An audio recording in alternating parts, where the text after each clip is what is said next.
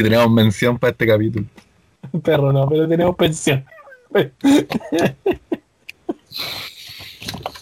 Nos cobraron la, la pensión. Gracias, modelo. La manza que acá me dejaste en la familia.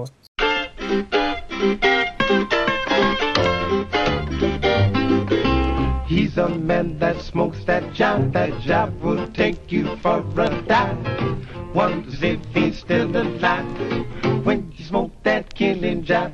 Sean todos bienvenidos a este nuevo capítulo en la intertemporada de Cosa de Hermanos. Nos acompaña, o realidad me acompaña, frente aquí, ahí entre la pantalla y yo, ahí está mi hermano, el sujeto de experimento, Luchín. Thank you. Thank you. Bueno, y así que, después hablo medio inglés, medio no. Oye, manito, ¿cómo está usted? Antes Aquí de estamos, presentar. compadre, pero presente primero, como me pregunta sin presentarme, ¿quién va a ser que soy Pero yo? dije, ¿cómo está usted? Antes de presentar. ¿Está bien? Es que, ¿cómo- es que cómo te respondí antes de presentarme. Ya, mejor te voy a presentar. Porque realmente si me presentáis me cambia el estado de ánimo. Ya, has tenido razón. Y al otro lado de la pantalla, el hombre que si lo fiscalizan se enoja, Feñita, mi bro. Ese soy yo. Pero no, no, yo me cago en miedo si me fiscalizan, por. Yo también, perro. Yo, lo que pasa es que, es que yo, yo vengo de esa generación que, que, que sí, no, nos metimos contra los pagos, pero a nosotros nos sacaron la, la chucha y, y no, no éramos tan valientes porque veníamos como toda la wea del, de, del, de la dictadura que nos dijeron nuestros papás, entonces no, yo, me cago en miedo. No, no, no, no, si uno, uno apoya desde atrás y tal, el Paco Cola y sale corriendo. Ese es uno. Yo ni cagando, iba a soltar el torniquete. Ni cagando. No, no, yo Ni cagando. Ya. Hermanito, ¿cómo está usted en esta semana nueva para Mira. este podcast? Ha sido una ardua semana de trabajo. He trabajado mucho y he producido poco, lo cual, una mierda. Pero en fin, así están las cosas y eh, de a poco van Sí, saliendo las ya, comunas. ya. de- A, a como ya estamos en esta nueva fase, usted ya, ya está, está en, en pleno trabajo ya, en laburo, en, la- en las comunas que están desconfinadas. Justamente, pues, estoy laborando por Ñuñoa, estamos eh, ¿Cómo se la- lo que... Esta gente, ¿no? No, ¿sabes qué? Es poca gente la que se ve, por lo menos donde yo ando, es poca gente, pero... eh, eh, no, no, y la poca gente que ves se asusta. Debe ser por un po- por mi cara de flight Por, y de por la cara de Guzmán. Pero eh, he hablado más con citófonos que con personas, con eso digo. Ah, qué difícil, una persona criada en Puente Alto, pues no, no puede tener De Viña, perro, yo soy de Viña. ¿Verdad? Nació y criado en Viña. No, compadre. ¿Con qué partimos esta jornada en este podcast número 27 ya? Como siempre partimos con el bloquecito de actualidad de, de, Así de es. actualidad. Partimos como siempre dándole actualidad a nuestra gente. El capítulo 26, no 27, me había equivocado. Y eh, como Ah, no, Parte todo de nuevo. Partamos de nuevo. Sí, digo, volvamos, volvamos. Vamos, de nuevo. ¿En qué, qué partimos, hermano? en este capítulo 26. ¿Con qué vamos a partir? Partemos con el bloquecito de actualidad. de- Ya, Ay, Ah, ay, sí, Ay, van a andar, a confundiendo ahí con, A la con la, gente, si con la la gente cronología de la wea ya. que, que poco nos escucha y encima la confundimos. weón. Claro, nada que ver. Ya, hermano, vamos directamente a noticias que eh, podemos hablar durante este programa. Eh, le adelantamos que se viene un programa muy entretenido, pero se viene un poco extenso el bloque 2, así que este bloque lo vamos a hacer un poquito más cortito. Tran- transparente. Intentamos darle estructura a nuestro programa, acotando eh, tiempo, acotando los bloques e incluso eh, poniéndole. No sirvió de nada. Al final, que una hueá súper larga. Vamos, mal. Bueno, Este programa cada vez más profesional. No así el diputado Hugo Gutiérrez, que luego de que eh, la Armada tuviera un control, no sé si viste, está el Cayera, este Hugo Gutiérrez, eh, no le gustó que lo fiscalizaran, entonces la Armada pues, controla al diputado ¿Y a Gutiérrez. quién le gusta? Bueno, él dijo, la, perdón, la Armada dijo que el procedimiento se ajustó a la normativa del estado de excepción constitucional vigente. A través de un comunicado confirmaron que se entregaron los antecedentes a las autoridades políticas correspondientes y que se presentó además una denuncia a la Fiscalía con el fin de que se adopten las medidas que en derecho correspondan. Un procedimiento que se ajustó a la normativa, comillas, así aclararon este domingo desde la comandancia en jefe de la cuarta zona naval, se realizó el control al diputado Hugo Gutiérrez del Partido Comunista. Esto luego de que se Eso lo explica todo. un video difundido en redes sociales que el parlamentario se resistió a la fiscalización de parte efectivos de la Armada en Iquique.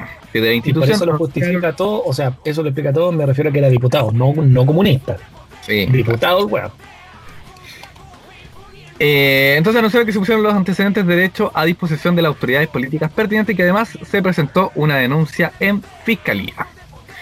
Respecto a cómo se llevó a cabo el control eh, al legislador, en el comunicado se relató lo siguiente. A las 18.45 horas y durante la cuarentena total que afecta a la ciudad de Iquique, una patrulla de policía marítima compuesta por cuatro personas fiscalizó un vehículo que se encontraba detenido en el sector del estacionamiento público del Parque Costero Cabancha. El conductor se bajó del vehículo en forma espontánea e indicó ser el diputado Hugo Gutiérrez, exhibiendo su credencial parlamentaria, acompañado del diputado una persona de sexo femenino, mayor de edad, y dos personas en el asiento trasero, aparentemente menores de edad, lo que confirmaría un grupo familiar. Tras esto, y mientras se solicitaban los datos para complementar el trámite, señalaron en el que el parlamentario manifestó que no entregaría más información en atención a su condición de autoridad local y fuero parlamentario con el que cuenta. Claro, obvio. O sea, Obvio, vos no ¿cómo estáis fiscalizando a un diputado? que yo, soy, yo soy parlamentario. O sea, este weón cree, weón, que porque es parlamentario puede hacer la weá que se le pare la raja. Eso es lo que creen. Eso es lo que creen todos estos hueones, no es que lo crea él, lo creen todos, perro. Todos. Todos estos hueones creen que porque son diputados, senadores, políticos, weón, tienen derecho a hacer y deshacer perro en. Porque estos hueones juran que tienen in- inmunidad diplomática. Pico. Los hueones como ustedes debiesen dar el ejemplo, cabros. No ahí estar haciéndose los graciositos. Ustedes que escuchan este programa, se sabe que en el Congreso se escucha este programa. Ya lo dijo, ya lo dijo Celis cuando denunció a Chalper, que Chalper escuchaba muy fuerte este programa. Sí. Lo que dijo. Y Navarro, y Navarro se olía el trasero mientras escucha este programa. Todo esto nos da mucha vergüenza a nosotros, pero solamente para que sepan el Vale alcance. decir que no nos gustaría que estos buenos no escucharan. Pero si no escuchan, mínimo que den el ejemplo, los. En fin, Hugo Gutiérrez. Este weón, Hugo Gutiérrez ya en realidad no sorprende por para nada, weón. Es un weón que se le ha pillado cuántas veces durmiendo, weón. Oye, son bien flight. No, y el weón fue elegido por mayoría la perro, así como que el weón era. Claro, que eso- Cuando lo entrevistaron, fui la mayoría y la weá, weón. Claro, como que por eso te da, te da superpoderes para. No, te, te da derecho a comportarte como un imbécil. te da mayores facultades porque eres primera mayoría. En fin. Hugo Gutiérrez, vete a la mierda. ¿Qué más tenemos, manito, en el bloquecito? Bueno, siguiendo con, con este estado de, de cuarentena y con guardias responsables, detienen a 18 personas por fiesta clandestina en Cerro Navia. Se les incautó cocaína y alcohol. Mira, ¿quién eran? Carabinero. Mira, mientras que en Antofagasta hubo otros 17 apresados por la misma causa de celebración sin respetar medidas sanitarias ni horarios de toque de queda. Sea, la gente está carreteando, Desatada. carerraja, ¿no? Están desatados. estos- Está Mira, y lo que pasa es- que no, no tienen respeto con nada. Y en las condes, y en las condes, ¿viste? Los balazos que están tirando para allá estos weones. Oye, weón, te, weón, está quedando la zorra, weón. Eh, no sé si hay cachado, pero eh, nos vamos a desviar un poco este tema, pero eh, la otra noche eh, hubo una nueva emboscada contra la PI, o algo así, y Ah, sí. mataron weones de nuevo en Puente Alto, weón. Pero no conforme con eso, eh, en la Araucanía aparecieron dos mujeres mapuches colgadas, como si se hubieran suicidado. Pero en las condiciones en las que están, está todo muy extraño. Voy a decir algo. ¿Viste el tema de los mapuches eh, quemando la, la, la alcaldía para allá y todo? ¿Cierto? Claro, sí. ¿No te parece raro que el ministro que asumió hace poquito, el ministro, conocido golpista y pinochetista, que habló sobre... ¿No te parece raro que haya ido para allá, perro? Asume este weón y empieza a quedar la cara. ¿No te parece raro? A mí me huele montaje. Al más puro estilo 73. Pero como habláis de montaje, hermano, si eran tazas con calcetina adentro, eso con una molotov por donde la mirí. Pero claramente, En todo, bueno, ¿Para qué se sabe, se sabe que cuando uno hace una molotov, ocupa una taza, le pone un calcetín adentro y listo, eso fue inflamable, po weón. Pero obvio, perro, de hecho yo cuando te veo tomando ahí café, té, No sé, ¿por qué bueno, tomáis té? Yo me usted cada vez que se sirve un té es un potencial terrorista, weón. Basta con que se saque el calcetín y se acabó todo. Se acabó todo. Oye, Bueno. eso claramente la destrucción masiva con una taza de té. Aquí el que se está tomando una tacita de café, ¿por qué no se da una vuelta por la moneda y le tira una weá, por ejemplo? allá? Pero de verdad, por favor. Oh, señor, weón. ¿Qué más tenemos, compa? Ah, Eh, hablando de bombas. Bueno, te, te termino de contar esta noticia. Personal policial ingresa al domicilio descubriendo botellas de cerveza y señalética de feliz cumpleaños. O sea, estaban celebrando un cumpleaños. Le Mira, damos- desde este podcast le damos un gran feliz cumpleaños al saco pelota de allá. al, ah, bueno, ok. Qué buena idea tuviste, ¿ah? Hueón. Además, un hombre tenía una bolsa negra con 743 gramitos de cocaína y una pesa. Ah, eran pudientes. A lo que policía dijo, no, no hueve, nosotros nomás. No, eso lo agregué yo, mentira. Eh, al momento de retirarse del lugar, personal de carabineros se percata que unos sujetos que se mantenían en el inmueble desde el segundo piso le realizaban señales de amenaza de muerte a un vecino que los identifica procediendo a la detención de un hombre y una mujer por este hecho. En total se detuvo a 18 sujetos de nacionalidad extranjera, adultos, 6 mujeres y 12 hombres y se incauta 743 gramos clorhidrato de cocaína, 12 botellas de ron, 10 de vino y una botella de whisky. Mira, yo no, mira, yo no quiero sonar racista, Ya. yo no quiero sonar xenófobo. Yo estoy muy contento que vengan todos los amigos de todos los países. Perdón, Pero- el, este- perdón el estereotipo. Pero ron, cocaína, extranjero. A mí, eh, perdona, pero a mí me recuerda a un país. Perdón. Deja pensar. Ron. Cocaína. Extranjero. Si usted es de allá y viene a consumir eso acá, convídele a carabinero. Si no, lo van a arrestar. Lo bueno es que había 10 de vino y había, pero había una de whisky nomás. Ahí se nota la precariedad de la zona. ¿Cachai? No, porque para coca me falta. Pero para tomar bien. No, no, pero ahí, ahí se nota el, eh, la, que está ahí en la periferia. Nosotros somos la periferia, no estamos jugando, nosotros somos iguales. Pero, pero claro, se nota 12 botellas de ron, 10 de vino, una de whisky. No alcanzó más. Y esa de whisky costaba 10 luquitas. Claro, Una, pe- una petaquita de whisky. Ah, mala. Ya. Después de estos estereotipos, y en Antofagasta. Ya, ahí ya cerré el círculo. Con eso te dice todo. Ya. Bienvenido a. Ya. Ya, amigo, entonces, eh, así está ocurriendo en el país. eh, están, estamos teniendo fiestas clandestinas. eh, obviamente no nos estamos cuidando de nada, weón. De absolutamente nada. Hablando de bombas, hermano. Hablando de bomba. No tengo más noticias, hermano. Tú tienes otra noticia. Yo no tengo ni una. No, que quiero, hablar. Es que, ¿sabes qué? No quiero hablar de Piñera, weón. Pero Beirut, perro, de la, de la, de la explosión Oh. en Beirut, pues, hermano. Hablando de bombas, te tiré el pase, el pase a gol todo el rato. No, es que yo soy re malo para el fútbol, amigo. Yo, bueno, me la perdí en la boca del arco. En la boca del arco me la perdí. Ya, veamos. En Beirut. La caótica cadena de acontecimientos que llevó a que se desatara el infierno en el pueblo de la capital del Líbano.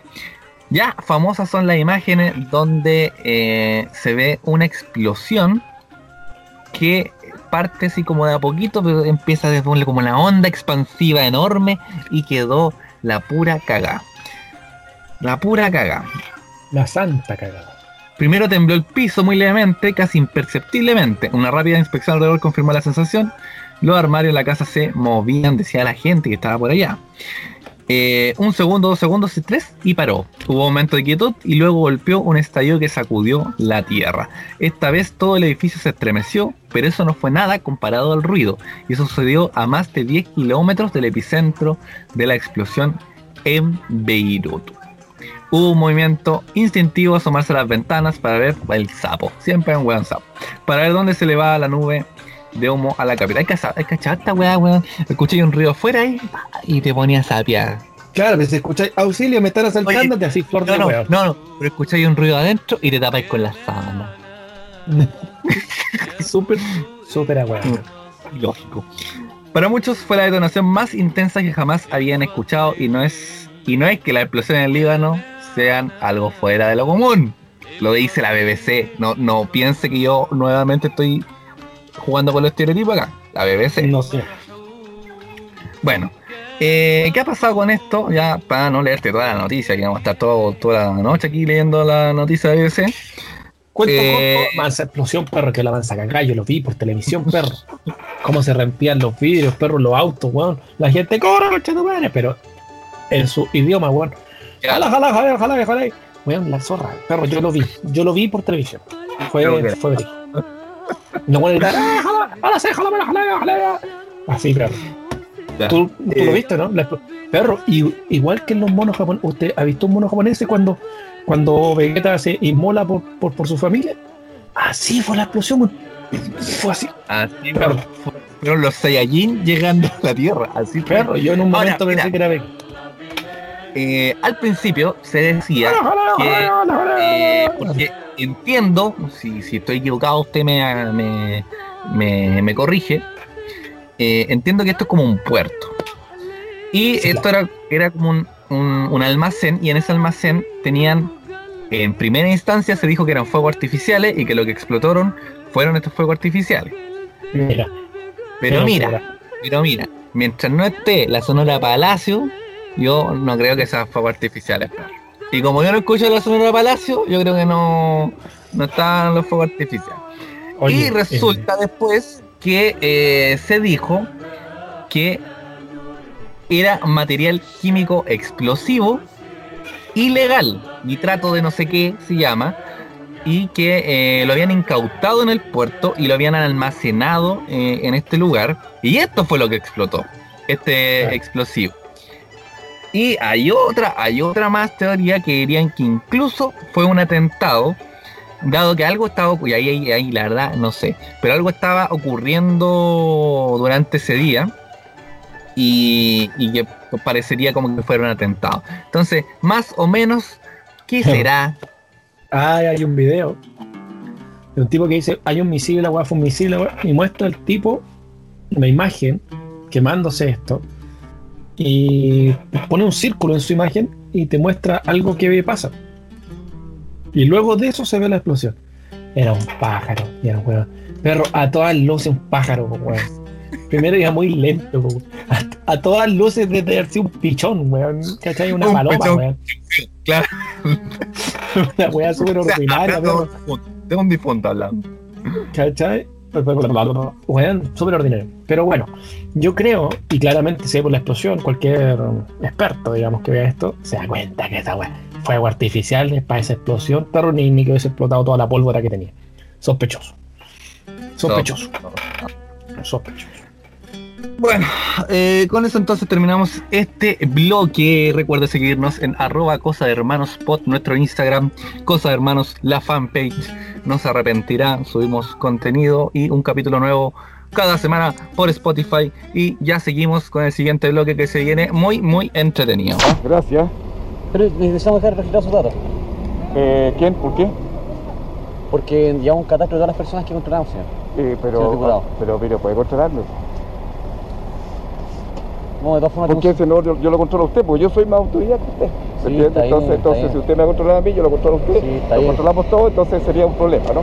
no, está bien, pero pasa No. que a nosotros después la, la misma autoridad nos pide el número de personas A mí controladas. me pasa lo mismo, es en la cámara me pasa lo mismo, que cuando me controla a mí yo tengo que denunciar a quien me controla. Mire, Fíjese la casualidad. Entonces ustedes me, me dicen cuál son sus nombres, su grado, yo le doy el mío, los controlamos todos y yo aviso después en la cámara que ustedes me están controlando la autoridad de la República.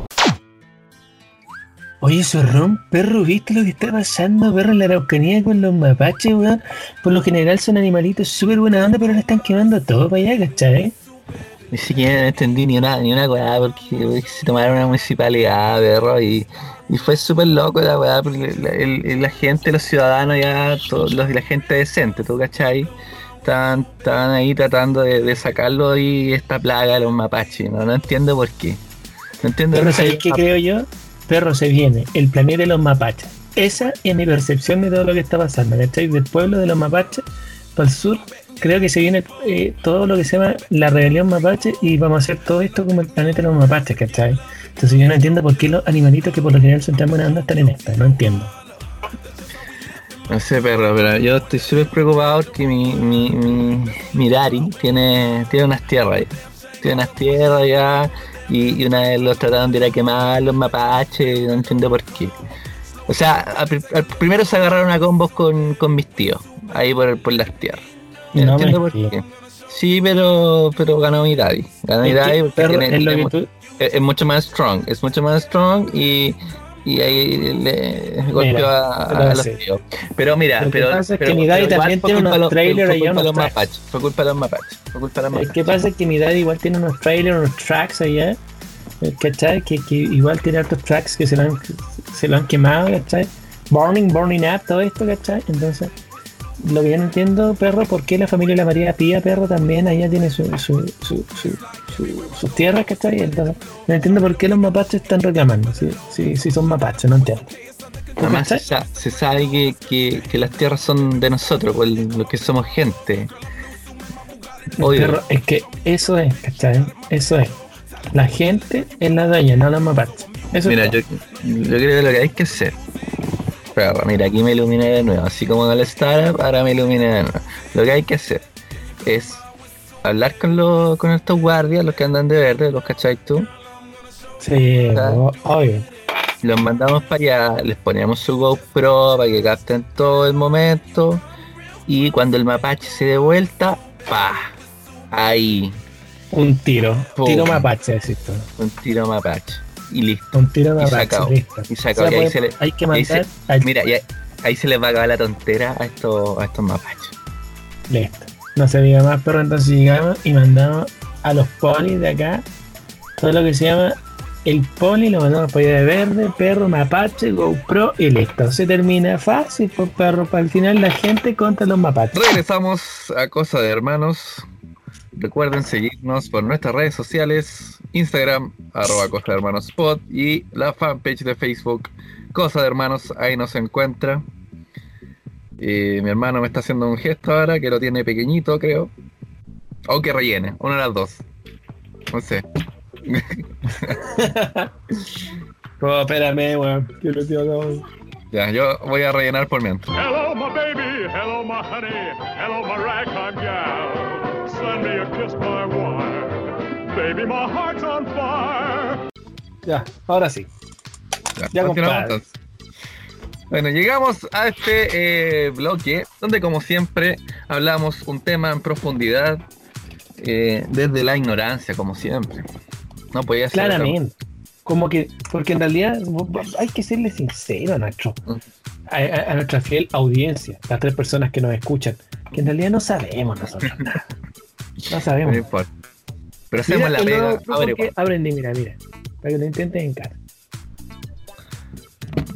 Listo. Entonces, ¿Qué fue eso, weón? Me van a tener que cortarme la casa este. No.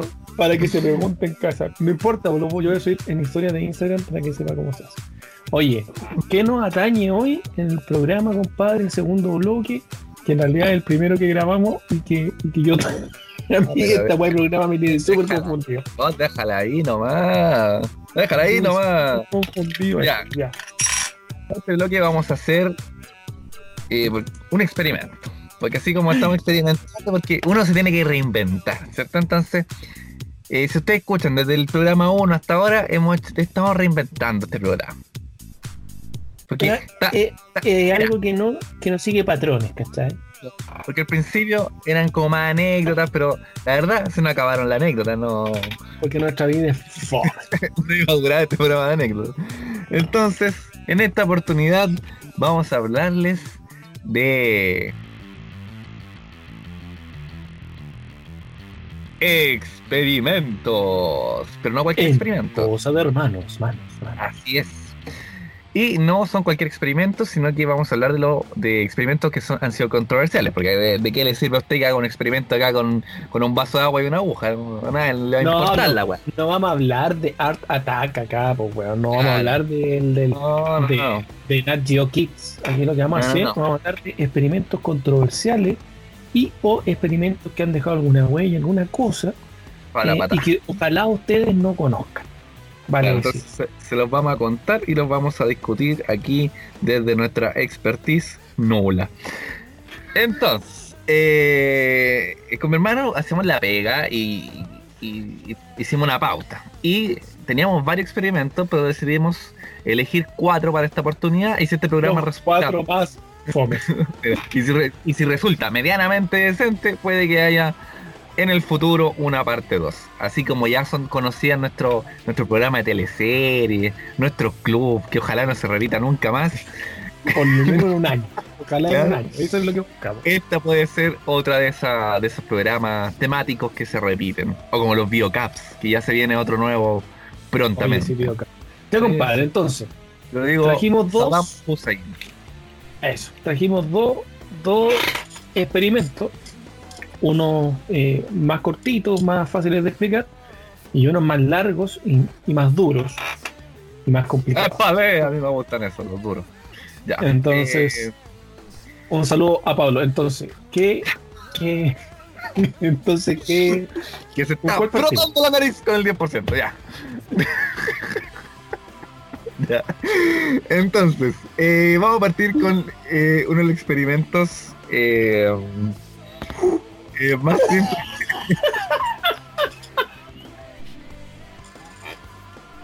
Puta la wea. Uno de los experimentos más simples de, de explicar. Entonces, eh, y después vamos a ir complejizando esto hasta llegar a. Hoy va a cagar la cagada en este bloque, voy a cagar la cagada, weón. Entonces, sin más preámbulo, ya hemos dado mucho preámbulo. El primer experimento que vamos a hablar es el experimento de la muñeca rota. ¿De qué se trata esta? Obviamente, yo me imagino que no es la muñeca del- del- de la mano, digamos. No, no es la muñeca de la mano. ¿Qué es la muñeca rota? Cuéntanos.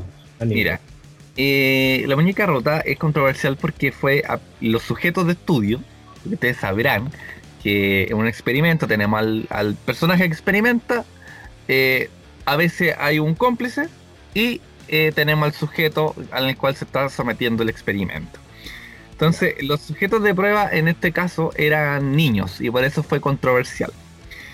Eh, esto se realizó por unos psicólogos en la Universidad de Iowa y Ya. querían lo- el objetivo del experimento era descubrir cómo los niños desarrollaban los sentimientos de culpa. ¿Cómo lo hicieron? Usando una muñeca que se rompía. Entonces. ¿qué pasaba? El, el cómplice en este caso, que era el adulto, le pasaba una muñeca a, a los niños y les decía que era un objeto muy preciado, que era muy importante para ellos. Ya. Entonces te hacía sentir como que era Ahora, Al- yo algo te digo real. ya para pa, pa que esta wea funcione, pero yo ya, yo ya me lo sé, po, que yo, que yo lo leí, tú hiciste la pega, pero Sí, amiguitos, sí. Pero lo- los amigos en casa no la han hecho. No lo saben, así que ya, Ya. vamos. Entonces le pasaban el, eh, esta muñeca y automáticamente se rompía. Porque tenía un mecanismo que estaba hecho para que la muñeca eh, se, se rompiera.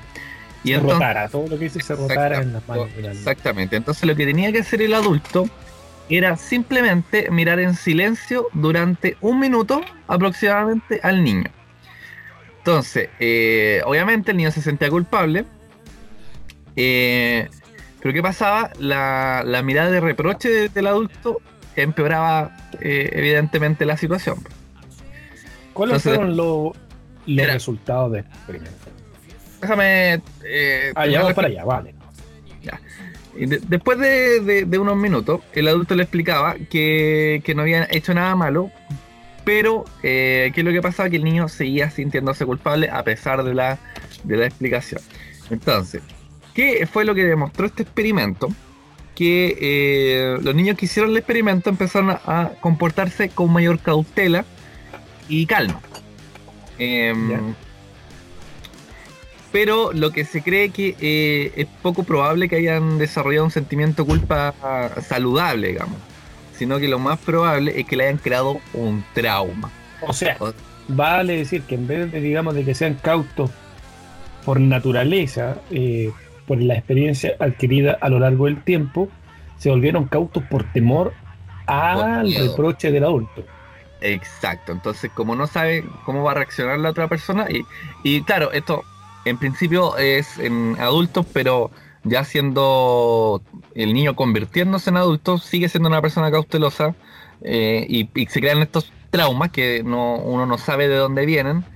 Em, pero claro, al momento de, de- hacer algo, de, vivir una experiencia eh, o de compartir con otra persona, eh, no lo hacen como desde, no sé, po, de- hacerlo por nada. experimentar algo, sino que siempre van a estar con ese miedo, con ese miedo a que al- algo va a ocurrir. Así Oye, que pero muy ¿y- bien los psicólogos edad? de Iowa. ¿Qué edad tenían más o menos los, los, los niños? ¿Entre qué edad aproximado? Eh, te digo enseguida, y no tengo ese dato. ¿Como Gracias. 5 6 años? Algo así tiene que ser. Sí, er- eran, eran niños pequeños. Oye, pero te imaginas lo que es para un niño que se le rompa algo en sus manos después de que le dijo el adulto que era súper importante. Se rompe sus manos y recibir un minuto, weón, la mirada del adulto mirándolo con cara de cabro, concha. Pero ¿Cachai? mira, debe ser súper heavy, weón. ¿para aquí lo vamos a imaginar? Ustedes en sus casas pueden experimentar con sus sobrinos chicos. Con... No, no, no, no lo hagan. Eh, en ningún caso. Porque, claro, al final lo que generó fue más que nada un trauma. No, Claro. O sea, no un, no- apre- no- un aprendizaje. po. Exacto, o sea que nos va la cautela y, y, eh, no, no va desde el punto de vista del aprendizaje del niño al, al, al ser amable, digamos, con la persona, sino siempre del temor a no dañar, digamos, a, Claro, viene, viene o, desde... o, o a cómo puede actuar el adulto o la persona a la cual se le está haciendo tal o cual cosa. Bien, bien ahueonado Ah, claro, y, a- y al final, en vez de, de- de desarrollar tus relaciones sociales desde emociones más positivas, si es que se le pueden llamar positivas o negativas las emociones, se, se genera siempre como desde esta emoción que genera más daño que, que el miedo. Claro. Brígido, compadre, el, el experimento de la muñeca rota. De la muñeca rusa. Dedito para abajo. al Dedito para abajo para gente de Iowa. Sí, mal ahí, compadre. Oye, bien, pues el experimento que le güey. Bueno, pero yo no podía ser menos, hermano. No podía ser menos y traje un experimento casi tan cruel como aquel. Y se trata Cuéntanos, del por favor. Te lo contaré. Se trata del experimento del muñeco Bobo. No que el muñeco fuera hueonao. Bobo es el nombre de un muñeco que se vendía en Estados Unidos. ¿Vale? Que es un muñeco de un metro cincuenta aproximadamente, eh, con carita como de payaso. Es Son textos monos, el pero- típico- No, no, no. El típico mono porfiado que le decían antes. Ese mono que le ponía un chachazo y el mono vuelve. Ya. Entonces, esto fue hecho por ahí por el año, entre el año 1961 y 1963 por un muchacho de nombre Albert Bandura. Bandura y usted le pone el acento donde quiera. La verdad es que Bandura, ¿vale? Eh, ¿Y de qué se trataba? Este- Psicólogo también. este, ¿Cuánto daño le han hecho al mundo los psicólogos? los psicólogos algún problema deben tener. Eh, los participantes de este experimento eh, utilizaron a 36 niños y 36 niñas de una guardería en la Universidad de Stanford. eh, y los niños tenían entre 5 y 6 años aproximadamente, se organizaron en tres grupos. ¿Cachai? 24 niños fueron expuestos a un modelo agresivo, 24 niños fueron expuestos a un modelo no agresivo, y, eh, ¿cachai? Y los dos grupos fueron divididos en hombres y mujeres que aseguraban que la mitad de los niños estuvieran expuestos a los modelos de su mismo sexo y la otra mitad del sexo opuesto. Los 24 niños Perfecto. restantes del grupo eh, eh, eh, eran como parte del grupo de control. Ya vamos para allá con esto. Para el experimento, cada niño fue expuesto a, un, a un escenario distinto. ¿Cachai? Para que no fuera eh, distraído primero, o sea, estaban solos. ¿Para qué? Para no ser distraído con los compañeros de la clase, ni que se influenciaran por sus compañeros, sino que netamente con lo que ellos veían. Eh, la primera parte del experimento requería de un niño y un adulto. En una sala de juego, el niño estaba sentado en un rincón, con lleno de cositas y las cuestiones, y el adulto también, estaba al lado. Antes de salir de la, de, la habitación, dice acá, se lo estoy leyendo, el, el investigador explicó a los niños que los juguetes en la esquina de los adultos eran solo para adultos. ¿Cachai? En el modelo agresivo, el adulto comenzaría jugando con los juguetes du- durante aproximadamente un minuto. Después de ese tiempo, el adulto comenzaba a mostrarse agresivo hacia el muñeco bobo que ya habían mencionado. ¿Y cómo lo hacía? Le pegaba, lo perforaba, le pegaba con un martillo. Y hacía un... Incluso hasta lo trataban mal verbalmente al, al, al- muñeco. ¿Cachai? Ok. Se, se registraron agresiones físicas, patadas, sentarse sobre el museo. El weón le sacaba la cresta. Ahora, ¿cuál fue el resultado de esto?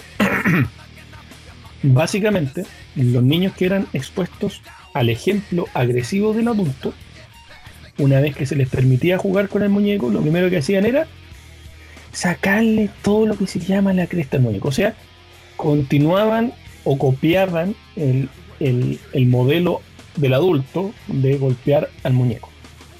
Los niños que fueron expuestos al modelo de los adultos que no eran agresivos, sino que, que trataban bien los juguetes, etcétera, se comportaron de la misma manera. Y los otros niños que no fueron expuestos a ninguna de estas dos circunstancias también no golpeaban el muñeco, ni siquiera eh, lo pescaban prácticamente. Ahora bien, ¿qué es lo que te dice esto? Que eh, cuando se expone eh, al niño al ejemplo de la violencia, el niño obtiene violencia. O sea, ¿qué queremos decir con esto? Si usted en su casa tiene un niño agresivo eh, que hace cosas eh, eh, de ese tipo, tiene que ver de dónde viene. Es Claro, su culpa. eh, y básicamente es tu culpa porque tienes que ver de dónde viene esto. ¿Cachai? Porque el niño juega como ve que juegan los adultos, porque no sabe. ¿Cachai? Entonces, ahora, este experimento no, no era tan, tan, tan, tan brígido para el niño como el anterior, ya que eh, simplemente no se les ponía eh, a una mirada de reproche pero aún así a un ejemplo malo. ¿Cachai? Entonces, la agresividad del niño básicamente es impuesta, según este experimento, es impuesta por modelos y no eh, que venga inherente en el niño querer pegarle a, a- a un, a un muñeco o qué. ¿Cachai? Es el experimento del muñeco Baba. ¿O opiniones, manitos, sobre este experimento? Brígido. Claro, el medio relato para que el otro contiga brígido. No, no, ahora te estáis pegando caldo que a veces estáis diciendo con razones así. ¿no? Dilo, coche. ¿A qué habría estado, a qué habría estado expuesto yo? Eso me he preguntado. ¿Cachai? ¿A qué habría estado expuesto tú? Peor Sí. aún. Peor aún. Entonces, eh, es, es complicado, perrito, eh, a lo que uno expone al niño. Entonces, si en su casa su hijo se comporta de tal o cual forma, vea quién está mirando. Porque puede ser que el modelo sea el que, el que, el que viene de falla, con la fallita. Ya, compadre. Ese era mi experimento. Bueno, ¿dedito para arriba para ese experimento o dedito para abajo? Yo, yo creo que un dedito para arriba por el hecho de que eh, este experimento nos enseñó algo importante. Sí, Sobre- y, y no, y no, no generó trauma en los niños. Esperemos. No. No, no, no. Pero creo que uno salió sacándole la cresta al papá después. Pero bueno, Y bueno, uno de esos niños es el mismísimo Sebastián Piñera. exacto. ¿Qué, qué- a qué estuvo expuesto él? A que el, el adulto se robaba el muñeco. Se robaba y después se lo arrendaba a los investigadores. A, a eso estuvo expuesto Sebastián Piñera. Entendámoslo un poco. Ya, compadre. Ya. Bueno, ya explicamos estos dos experimentos que son eh, más sencillos de explicar. Entonces ahora vamos a ir con dos experimentos que son un poco más complejos. Aquí a lo mejor entiéndanos que se nos alargue un poquito el bloque. Claro, aquí Vamos a ir, se va a explicar un poquito mejor. Bueno, en realidad no tengo que explicarle nada a usted. No Si ustedes me explicar nada. escuchan, saben cómo son. Ya, te voy a ex- explicar eh, o contar eh, unos experimentos que más eh, me gustan, podríamos decir. Y uno, y uno de los experimentos más eh, famosos también de la historia. De hecho, se, se han hecho películas eh, con el mismo nombre, que es el experimento de Milgram. Eh, ustedes ponen. Está esa película en Netflix, pero ya, ya no se encuentra. Pero además que la pueden bajar ahí por su por su página pirata favorita. Preferida, claramente. Ya, este experimento eh, fue hecho por el científico de, no, de apellido Milgram, por eso se llama el experimento. Mira, Stanley Milgram, eh, psicólogo en la Universidad de Yale. Oye, to- los, los psicólogos dejan la cagada del mundo con su ¿Sabes experimento. qué? El problema son los psicólogos. Esa es la verdad. Acabemos con los psicólogos. Dale. Ya, esto fue, este experimento fue hecho post eh, Segunda Guerra Mundial y lo que buscaba demostrar Milgram o lo que quería eh, explicar era eh, cómo por qué lo- los soldados eh, nazis cometían estas atrocidades si eran netamente porque eran gente mala o porque o porque eh, obedecían simplemente órdenes, eh, como varios dijeron cuando fueron juzgados, que obedecían, obedecían órdenes. De hecho, no recuerdo exactamente eh, cuál fue el nazi que fue juzgado que argumentó esto, que fue lo que inspiró el experimento finalmente para Milgram que, que escuchó que, que estaba siguiendo órdenes. Entonces ahí le llamó la atención, pero entonces, eh, ¿cómo demostramos esto? Entonces a Milgram se le ocurrió este experimento. Este experimento consiste, imagíneselo usted en casa, ¿ya? Consiste, estaba Milgram, que eh, era el, el, el observador del experimento, por lo tanto nunca interactuó con, con los participantes. Dentro de su equipo estaban, habían dos personas. Eh, una persona representaba al científico que era la máxima autoridad. Obviamente una bata blanca, eso hacía que la persona que fuera lo reconocía como autoridad inmediatamente. Me recordó a Bachelet un- en el sur una vez que Bueno. le dice a uno de ellos, usa la bata que acá todavía vende. Mira, Bueno, de hecho, eh, tiene mucho sentido que, que lo hagan. O sea, es algo psicológico inherente a nosotros eh, que ciertas cosas nos demuestran autoridad. Por ejemplo, las batas blancas. Dado los palomitos que uno compra yendo a... Ay, mira. Por eso a mí No. me gusta comprar, porque veo autoridad y digo, tengo que comprarme un No, pero- de la. Pero hay ciertas cosas que nos, nos muestran autoridad. Eh, las batas, los palos, Uniforme. un uniforme, etcétera. Entonces, eh, estaba este científico eh, que demostraba la autoridad, que era del equipo de, de Milgram, y había otro sujeto que era eh, que para la persona a cual se le aplicaba, para el sujeto de estudio, eh, se supone que también era parte del experimento, pero no, era parte del equipo de, de Milgram. Eh, y estaba el sujeto de estudio. Entonces el sujeto de estudio le explicaban que, lo, que el experimento consistía en un método de aprendizaje. Se supone que se lanzaba una moneda al azar que elegía quién era el profesor y quién era el alumno. Eh, pero obviamente el alumno siempre iba a ser el que era parte de- de- del equipo de, de Milgram. Entonces el, el sujeto de prueba siempre iba a ser el profesor. Los dividían en dos salas, por lo tanto no tenían contacto eh, visual ni se, ni- ni se veía lo que, que estaba ocurriendo con la otra persona. Entonces, eh, por una parte estaba el sujeto de estudio, que, que era el profesor, que tenía que hacer ciertas preguntas y si el alumno se iba equivocando, le iba aplicando eh, descargas eléctricas. Entonces, cada, cada, desca- perdón, cada equivocación iba siendo una descarga mayor. Creo que partían como los 75 voltios, pero terminaban como los 400 y algo, que eso ya sería como mortal. Em, Se conocía Eh, como la parrilla.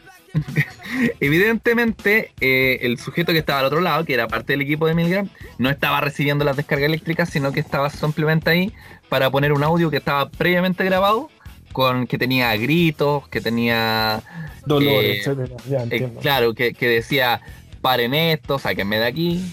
Entonces, em, cada respuesta errónea que, que iban ocurriendo, eh, esta persona tenía que tomar la decisión de aplicar la descarga eléctrica. Pero siempre con la figura de autoridad que fue el científico que le dijo que tenía que hacerlo. Eh, y aparte de esto, hubo un grupo de expertos a cual se, le, se les pidió eh, predecir cuál iban a ser los porcentajes de personas que iban a aplicar el- la máxima descarga. Y eh, dijeron o concluyeron que era eh, eh, uno entre mil, que era el, el- como el, el sádico. Dale. Pero, luego hecho el experimento, cacharon que eh, dos tercios de las personas que, que- que fueron experimentados llegaron a niveles muy altos. Es decir, que aplicaban el... eh, gran parte aplicó incluso los 400 voltios.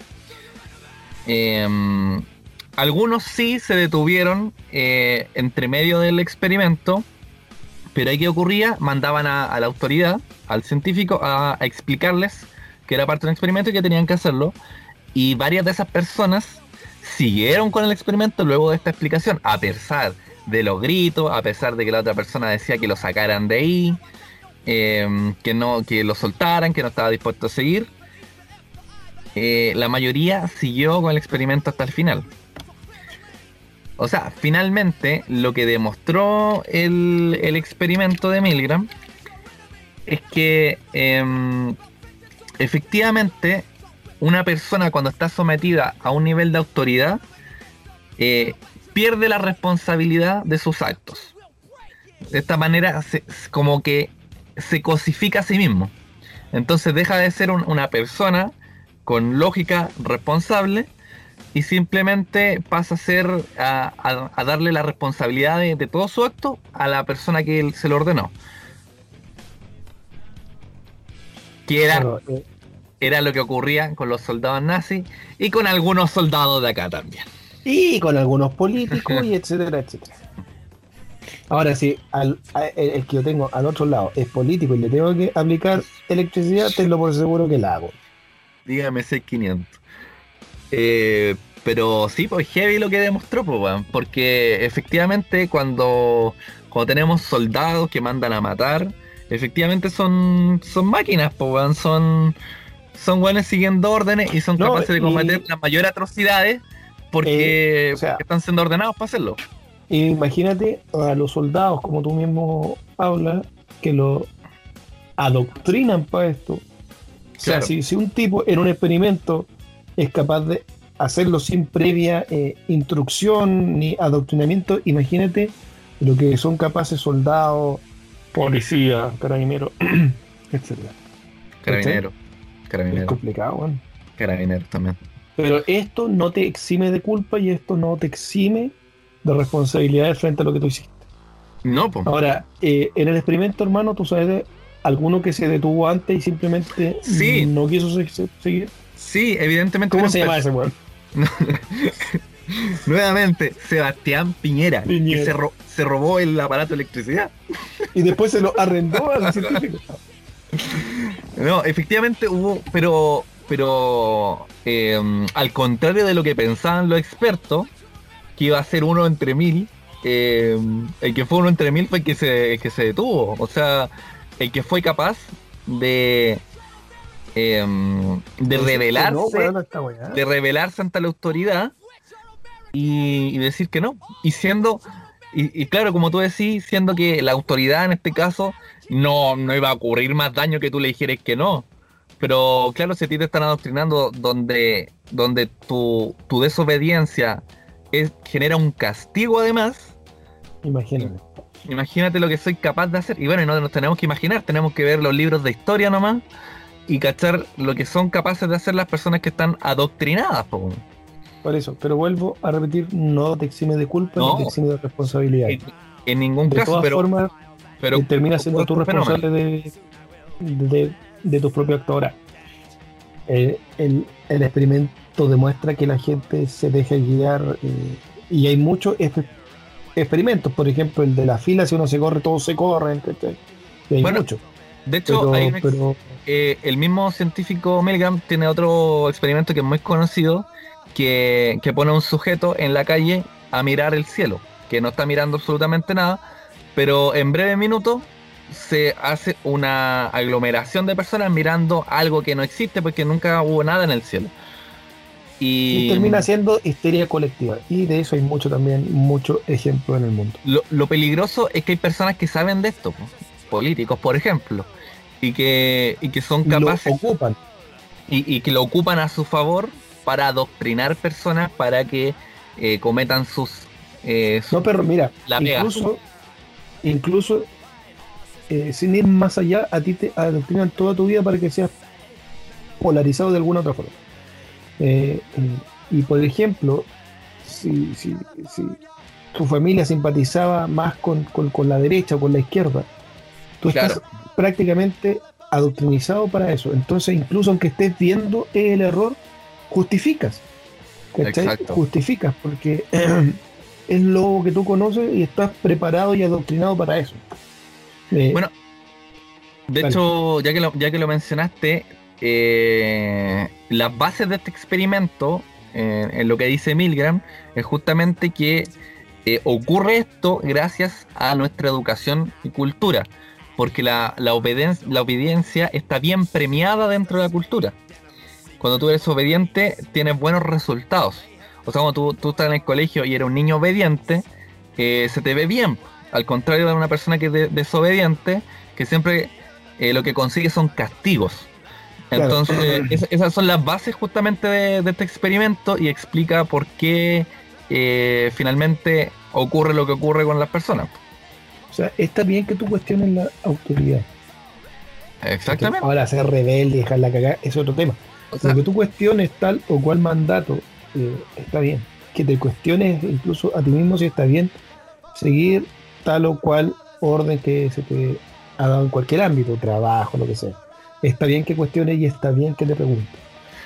Eh, O sea, eh, creo que en, dos progra- programas atrás puede ser que ah, nombramos esto del pensamiento crítico, que es eh, algo que, que- hace mucha falta y, y, de lo que se cree que son las cualidades que se van a necesitar en esta nueva era que ya estamos viviendo. Que, claro, no, no se trata de, de no creer nada ni, ni nada de eso, pero sí se trata de, de ojalá cuestionar todo, de que, de que exacto, exacto. de, de- de no asumir una realidad simplemente porque una autoridad te lo está diciendo, como ocurre, lo dice.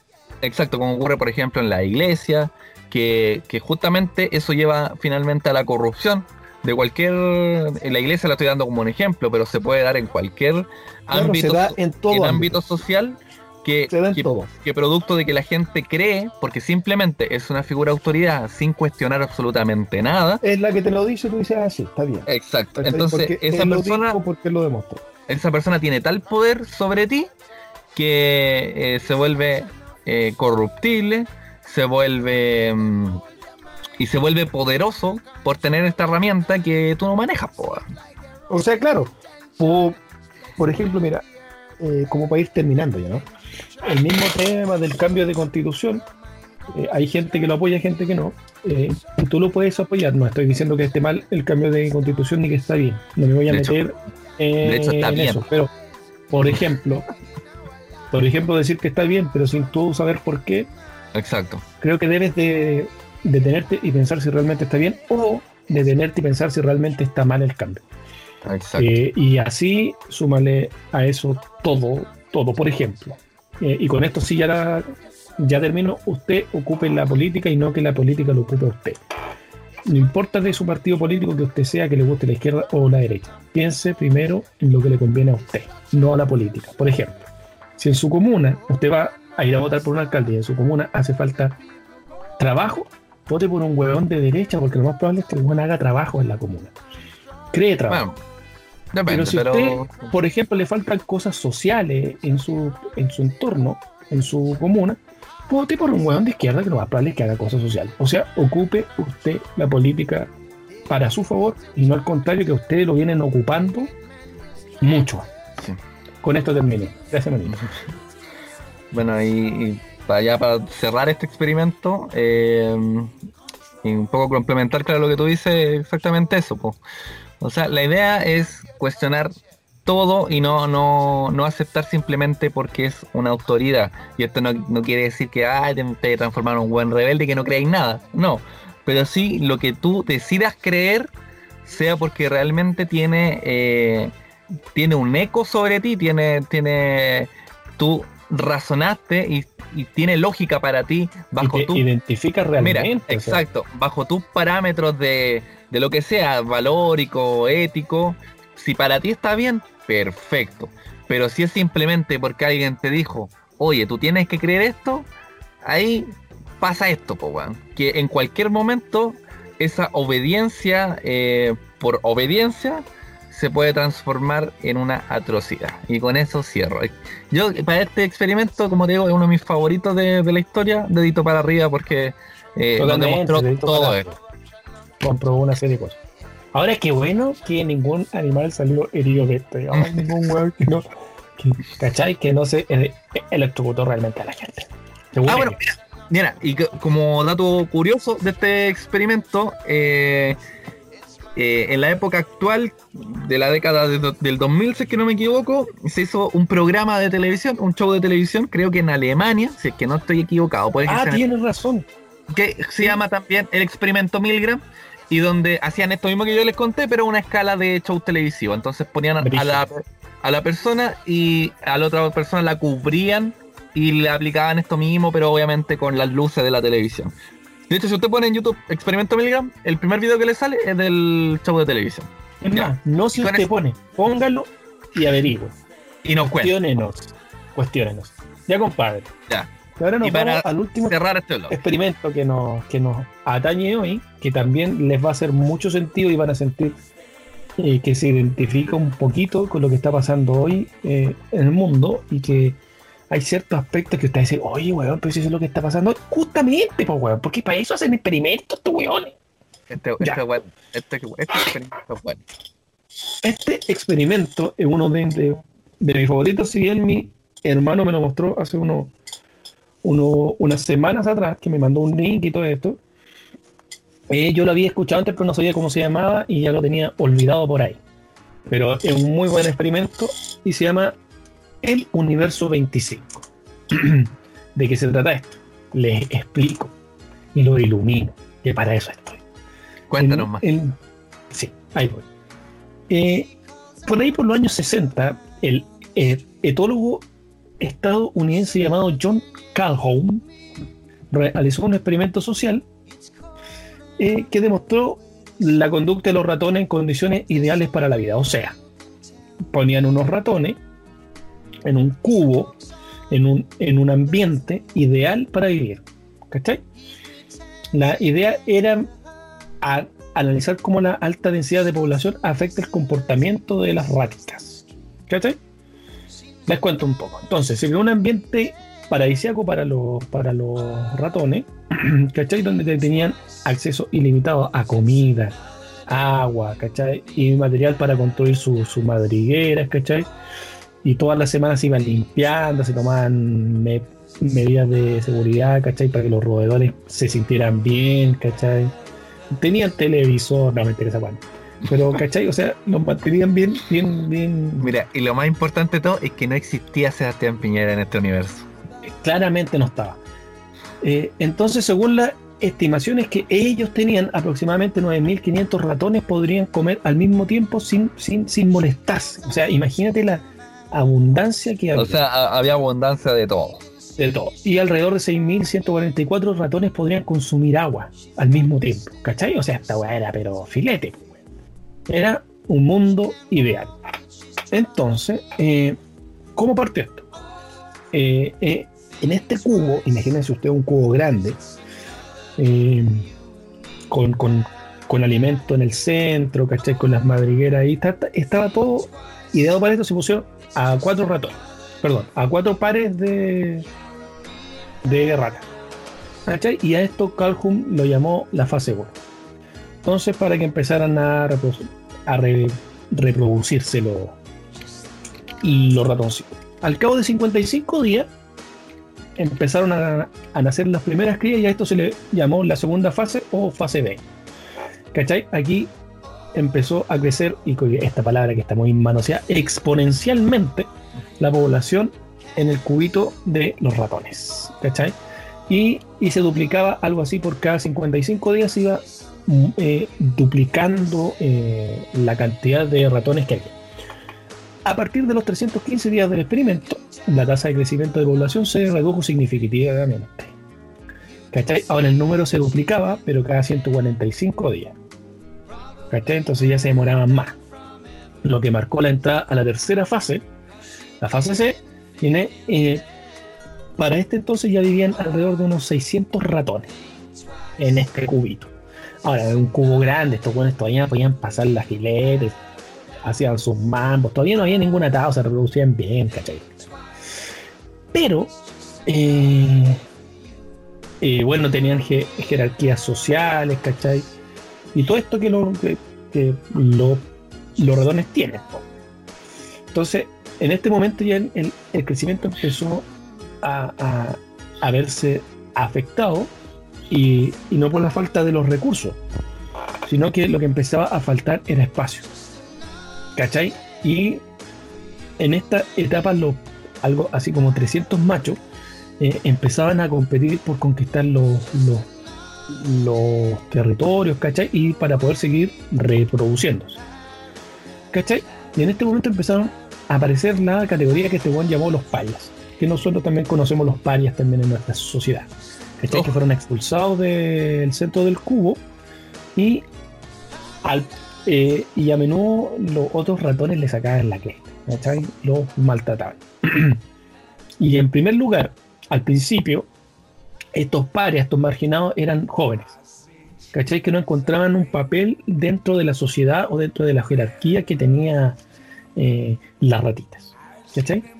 Entonces, en- co- como las condiciones eran ideales, los ratones viejos vivían mucho tiempo, entonces no cedían paso a los jóvenes. Y por eso se empezó a crear este conflicto. ¿Cachai? Entonces empezaron a ver, eh, eh, todas las agresiones se empezaron a hacer con los, con los más jóvenes.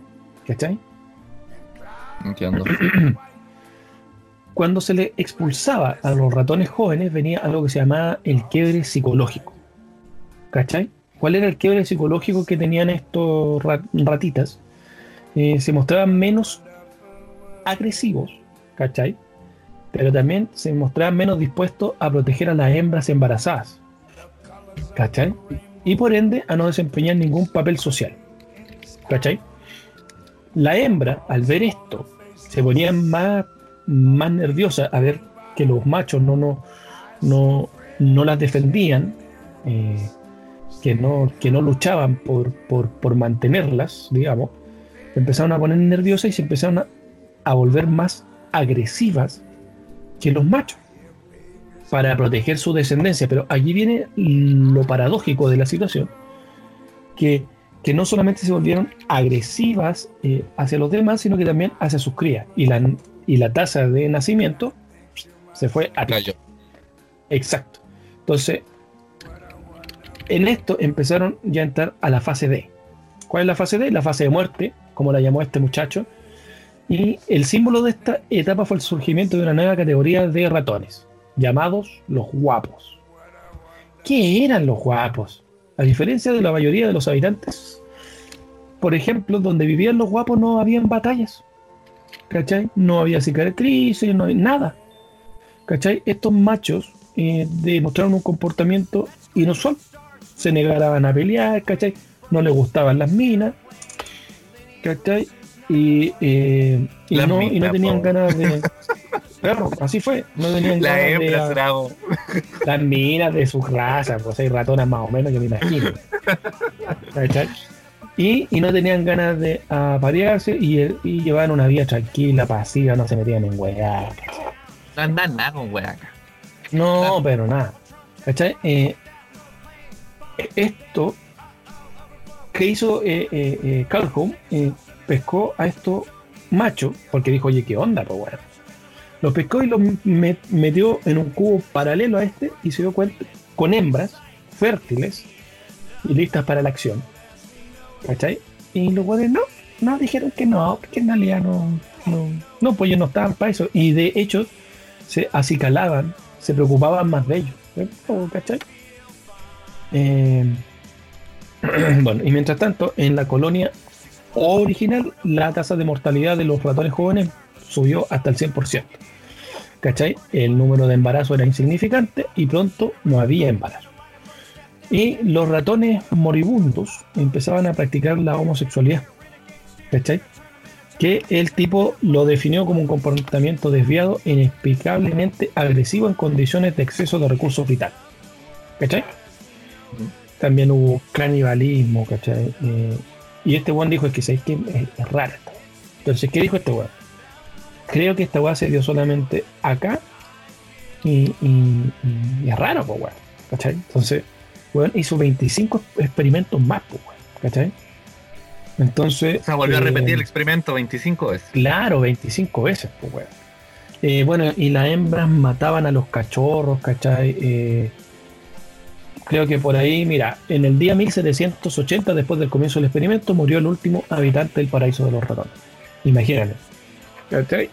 Eh, a esto, este tipo eh, desarrolló dos teorías de muerte dentro de la sociedad de los ratones. La primera es la muerte del espíritu que él llama que según el científico se trata del abandono de patrones complejos de comportamiento, tales como el proceso de cuidado de la hembra, la reproducción y el cuidado de la descendencia, la protección del territorio y los cachorros. En un mundo perfecto, seguro, con mucha comida y agua, sin depredadores, la, mayor- la mayoría de los individuos solo comían, bebían, dormían, se cuidaban a, a sí mismos y ya no había eh, y había falta de, la, de, de las jerarquías, ¿cachai? De, la, de, la, de los roles sociales de dentro del, del paraíso. Y obviamente la segunda muerte, eh, eh, obviamente en la muerte física y ya eso es inevitable. ¿Cachai? Ahora, eh, pasa mucho y se ve mucho con lo que pasa, eh, con, con lo que está pasando en el mundo, digamos, donde, tení- donde tenías abundancia de alimentos.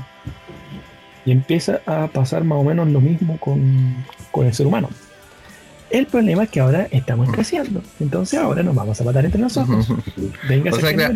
O sea, claro, se, se pueden hacer muchos paralelos entre Claro, entre en ese experimento y, y lo que está ocurriendo con la vida humana, pues bueno. ahora, claro. Entonces, se, po- se podría eh, presumir Predecir. que, claro, por ejemplo, que, que la tasa de natal- que la tasa de natalidad por hoy, hoy por hoy, es baja. sí, la tasa de natalidad es lo baja. mismo que pasó en el, en el, en el universo de 25, ¿cachai? Eh, y que existen los parias, ¿cachai? Y estos, eh, eh, los guapos y etcétera, ¿cachai? O sea, es- en paralelo. eh, O sea, se podrían hacer paralelos con, con, con lo que ocurrió con Que- ese experimento. hay similitudes entre lo que pasó allá y lo que nos está pasando hoy acá en, en- en el, en el mundo. Ahora, lo que encuentro brígido de este experimento es que es como parte, porque no, no los sujetos de prueba, que en este caso son ratones, no, no están presionados ni condicionados absolutamente nada, po, sino No. que todo lo contrario, están en, en, en un terreno ideal, en, en una situación ideal. em, y, y naturalmente podríamos decir em, ocurre el desastre, po. La aniquilación Claro, de su propia no- raza. Porque no es que empiezas a perder la razón de ser. O sea, aquí voy con esto, que tus instintos básicos se empiezan a perder. Porque no necesitas luchar por comida, porque Claro, no no necesitas hay- eh, No hay, no hay objeto de deseo en la weá. cuidar a tu hembra, no ¿cachai? Entonces, en ese aspecto, eh, eh, empiezas a perder tu rol social. Eh, y por ende,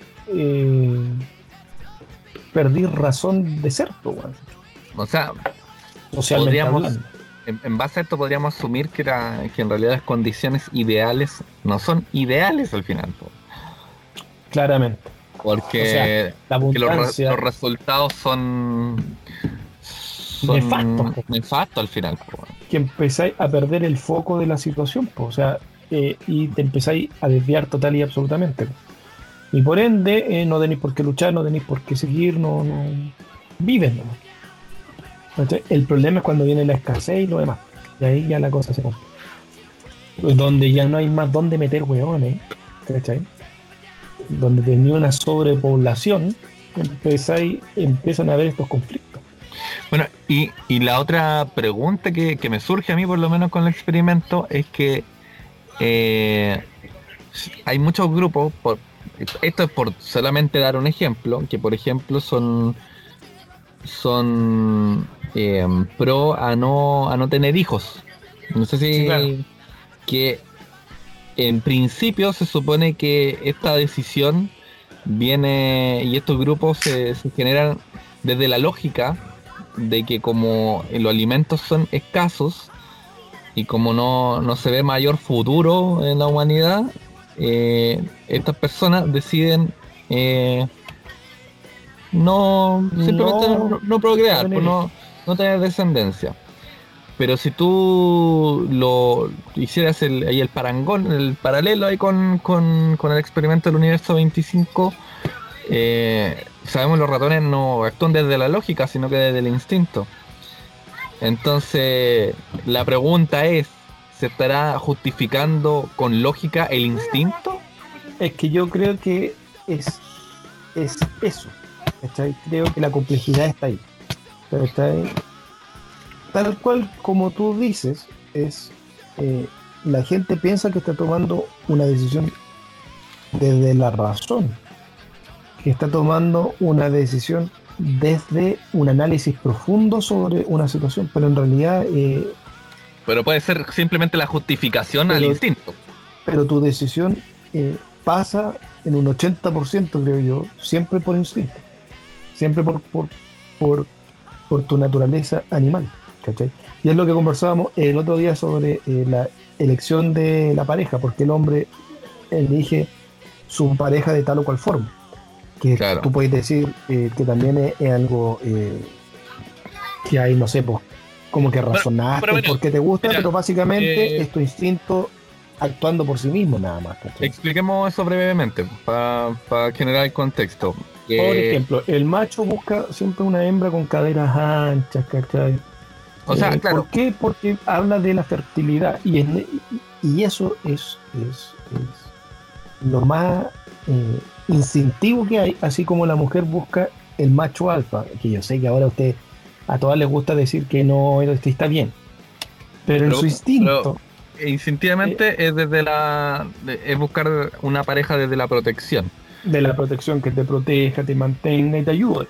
¿Cachai? Eh, y ahí, bueno, y ahí nos podríamos desviar a los conductos Sí, pero- sociales y todas estas cosas que hay ahora que no importa si es real o no.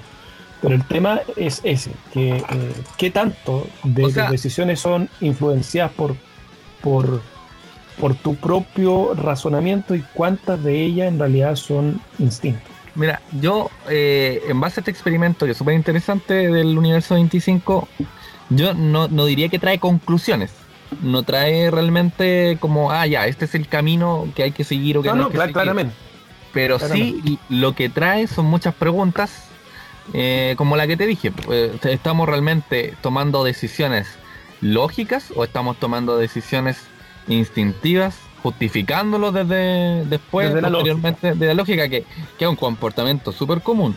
Como por ejemplo, para no ir más lejos, cuando tú haces una compra impulsiva, y eso está estudiado, está Y estudiado lo que tú, justificas. claro, tú haces una Y compra no solo, Claro, una compra impulsiva y y de hecho por eso eh, eh, podríamos analizarlo en, en otro capítulo, pero por eso existen las góndolas eh, al lado de las cajas con productos que son de fácil acceso porque tú vayas a hacer una compra impulsiva y posterior a eso, eh, desde la lógica tú lo justificáis. Pues, por ejemplo, no sé, pues llegaste y compraste un, paquete de dulces, podéis decir, no, es que tenía hambre, es que me faltaba el azúcar o cualquier cosa, pero en realidad fue una decisión totalmente impulsiva, instintiva y luego tú lo justificaste la lógica. Entonces, eh, este experimento te, pod- te podría traer esas mismas preguntas. pues, ¿Qué tanta, qué tantos resultados estamos teniendo ahora que en realidad son, son instintivos, son impulsivos y, que posteriormente estamos simplemente justificando? Yo creo que eh, todo, y este es mi punto de vista y mi percepción, creo que, que- que por lo menos, por lo menos, el 80% de la decisión que tú tomas tiene mucho que ver con, con tu instinto más que con tu razón. ¿Cachai? Eh, y tú lo justificas a la razón y lo llevas a la razón una acción que es netamente instintiva. ¿Cachai? Como, eh, por ejemplo, lo que tú mencionabas sobre la compra impulsiva, por ejemplo, el mentir y después justificar.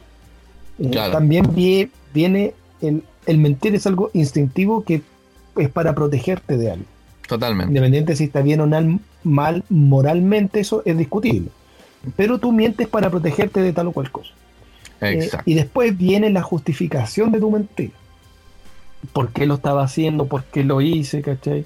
Etcétera. Entonces, Bueno, y, creo, y de hecho- incluso, perro, cuando tú, cuando tú hablas de, de política, cuando hablas de, de, de, pucha, de todo, creo que eh, por, por lo menos, por lo menos el 80% de tu decisión, de todas tus decisiones, tiene que ver con instinto y por lo menos un 20% que tú razonas al respecto. Bueno, y de, y de hecho, eh, todas las atrocidades que, que, que podemos ver en la historia eh, tienen un principio eh, no negativo. ¿Cachai? No. No sé, pues, por ejemplo, eh, Hitler no, no, no, no hace. No. Desde su punto de vista, no es como que ya se levantó Juan y va, va a empezar a hacer daño, sino que lo que quiere es, eh, es tener un efecto positivo, pero bajo su prisma súper psicópata. Pero, Claramente. Pero claro, todo, todo lo, lo que hacemos se supone que es para hacer, eh, para tener resultados positivos. El problema es que, es que en personalidades psicópatas esos resultados como que se confunden un poco. Eh, eh, claro, hay- eh, incluso hay, una, hay una teoría psicológica súper coloquial, súper nueva que se dio a raíz de los Vengadores de Ujú. Thanos. Que la teoría, por ejemplo, si tú quieres saber si tiene eh, personalidad psicópata, justificas eh, la acción de, La acción de Thanos. de Thanos. Por- ¿Cachai? Porque eh, desde cierto punto de vista, claro, porque tiene lógica que el weón haya querido salvar el universo mermando la, la mitad de la población. Y tú decís, puta, pues, weón, Y tiene ese lógica. es, es- es un súper buen ejemplo, porque porque su, su principio, su justificación no es negativa, po, weón. No, es siempre todo lo contrario. es su El justificación. weón es el salvador del universo. Exactamente. Entonces siempre va a depender Hitler también de lo qué- era. Exacto, y Napoleón. Todo esto, weón. Entonces eh, va a depender desde qué punto de vista tú te paras a analizar algo, es como lo- los resultados que vas Si tiene la a justificación que tener. tú, que, te- que si lo que estás haciendo está bien o está mal. ¿Cachai? Entonces, Ya. bueno. Pero más o menos eso es lo que Mira. tenemos hoy sobre los experimentos. Me gustó, yo creo que yo creo que lo vamos a repetir, a mí me gustó. Y como a mí me Ahora, gustó, si usted la no escuchó, Si usted no escuchó y se aburrió, puta que fome, porque estas weas son entretenidas. Si no le Sí. gustó, hágase un experimento por ahí. Oye, ya. Lo a dejamos mí me aquí. gustó. Así que hasta aquí quedamos con este bloque. Por esta, por esta vez. Una parte Obviamente, tenemos más Ya. experimentos. La clave es la obediencia. Somos seres obedientes porque convivir implica someterse a reglas y leyes que tenemos que obedecer. Nos enseñan estas leyes desde que nacemos. De niños aprendemos las reglas de la vida a través de las órdenes de nuestros padres. Los castigos nos enseñaron que no podíamos desafiar su autoridad sin sufrir las consecuencias. Poco a poco, aprendemos a reconocer la legitimidad de ciertas autoridades para darnos órdenes. Profesores, padres, médicos, no obedecemos a cualquiera. De adultos nos sometemos a las mismas reglas. En la carretera, en el trabajo, en nuestra vida diaria.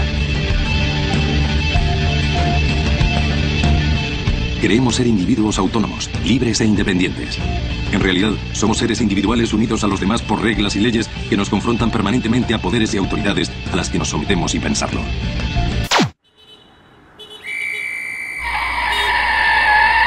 Buenas tardes, señor. Eh, por favor, necesito carnet y eh, eh, permiso temporal. Estamos aquí fiscalizando a todas las personas que están pasando por. Usted sabe por- esto de la COVID. Claro, sí, yo entiendo. Ahí está mi carnet. Revíselo. Don, don Hugo, ¿es usted el, Eh, sí. usted el, el- el- el diputado? Justamente. El diputado de la República. Diputado de la República. Por supuesto. Ya, eh, don Hugo, ¿todo bien? ¿Y el, y el permiso? Pero ¿para qué quiere el permiso? ¿Usted tiene permiso, por ejemplo, para estar ahí? Ah, porque también es importante. Lo que pasa es que nosotros estamos fiscalizando acá, o sea, estamos cumpliendo nuestro trabajo aquí, eh, aquí con, con el CAO, con, estamos ahí eh, fiscalizando, porque Claro, tenemos si usted me que... está fiscalizando a mí, recuerde que yo como diputado podría fiscalizarlo a usted. Ah, no, pues eso entiendo, si usted, que, que yo si lo fiscalizo, usted me fiscaliza y puede fiscalizar a mi compañero también, eso no es ningún problema. Claro, porque si llega usted, me pide el carnet para fiscalizarme, yo lo puedo fiscalizar a usted, que usted está fiscalizando en una parte fiscalizando a las personas que pasan. O sea, usted está fiscalizando, ¿me entiende? No, no, es el claro. No, no, pues sí, yo, yo entiendo eso, además veo que usted viene con su señora y su hija. Entonces, claro, yo te voy a fiscalizarlo a usted, pero también tengo que fiscalizar a su señora, te tengo que fiscalizar a su hija, yo sé que usted me va a fiscalizar, fiscalizar a mí, va a fiscalizar a mi compañero, y si quiere llamo al coronel, que está un poquito más allá, para que también lo pueda fiscalizar, porque yo sé que usted tiene la facultad de andar fiscalizando cuando yo fiscalizo, cuando fiscaliza a su mujer, a su hija, y así consecutivamente. justamente creo que ese es el problema, porque si usted me va a fiscalizar a mí, a mi mujer y a mi hija, yo podría fiscalizarlo a usted, podría fiscalizar a su compañero que está ahí, que veo que es su subordinado, y también puedo fiscalizar a su jefe. Entonces, al final usted me va a fiscalizar a mí, va a fiscalizar a mi mujer, va a, mi hija también la va a, a fiscalizar, y yo voy a tener que fiscalizarlo a usted, a su coronel, y fiscalizar a su cabo. Entonces, ¿qué podemos hacer al respecto? No me va a pedir permiso. Pero es que, es que yo estoy aquí cumpliendo mi trabajo, ¿no? Entonces tengo, tengo que Es que- pedirle el permiso. Yo también estoy cumpliendo con mi trabajo. Usted no sabe para dónde voy yo. Es el problema. ¿Y para dónde va, don Hugo? Yo voy a entregarle alimento a los más necesitados ahí en Zapallar. No, no, sí, todo, todo muy bien, pero. Ya sabe que uno ya, está bien, para que no, para que no estemos en este cuento, de que, que me fiscalice, yo lo fiscalizo, que fiscalizo a su hija, fiscalizo a su señora, que usted me fiscaliza a mí, me fiscaliza al coronel, puedo llamar al coronel, me man- mando al jefe, usted me viene a buscar, fiscaliza al jefe, para que no hagamos eso, porque no nos vamos Ya. en esa, ya mire, yo no tengo ni un problema con dejarlo pasar, todo bien, ya, todo bien, no me presenta el permiso, pero, pero usted venía a 160 kilómetros por hora, vos, don Hugo, ¿qué hacemos con eso? Pero claro que. Pero. A ver. Claro que yo venía rápido. O sea, tengo que llegar luego a entregar los alimentos a las personas más necesitadas de Zapallar. Entonces, ¿cómo voy a venir lento? O sea, esto hay que llegar rápido. ¿No cree usted? Ya, pero ¿y qué? ¿Usted, tiene una ley que ahora- lo, usted ahora- tiene una ley que lo faculta para eso? No puede ser por... Pero ahora, un punto. Usted llegó y también me fiscalizó rápido y me detuvo rápido y yo no le dije nada al respecto. Pero entonces que debería lo fiscalizaba más lento. Pero claro, usted me detiene más lento y yo alcanzo a llegar más lento acá y usted me dice que no vengo tan rápido.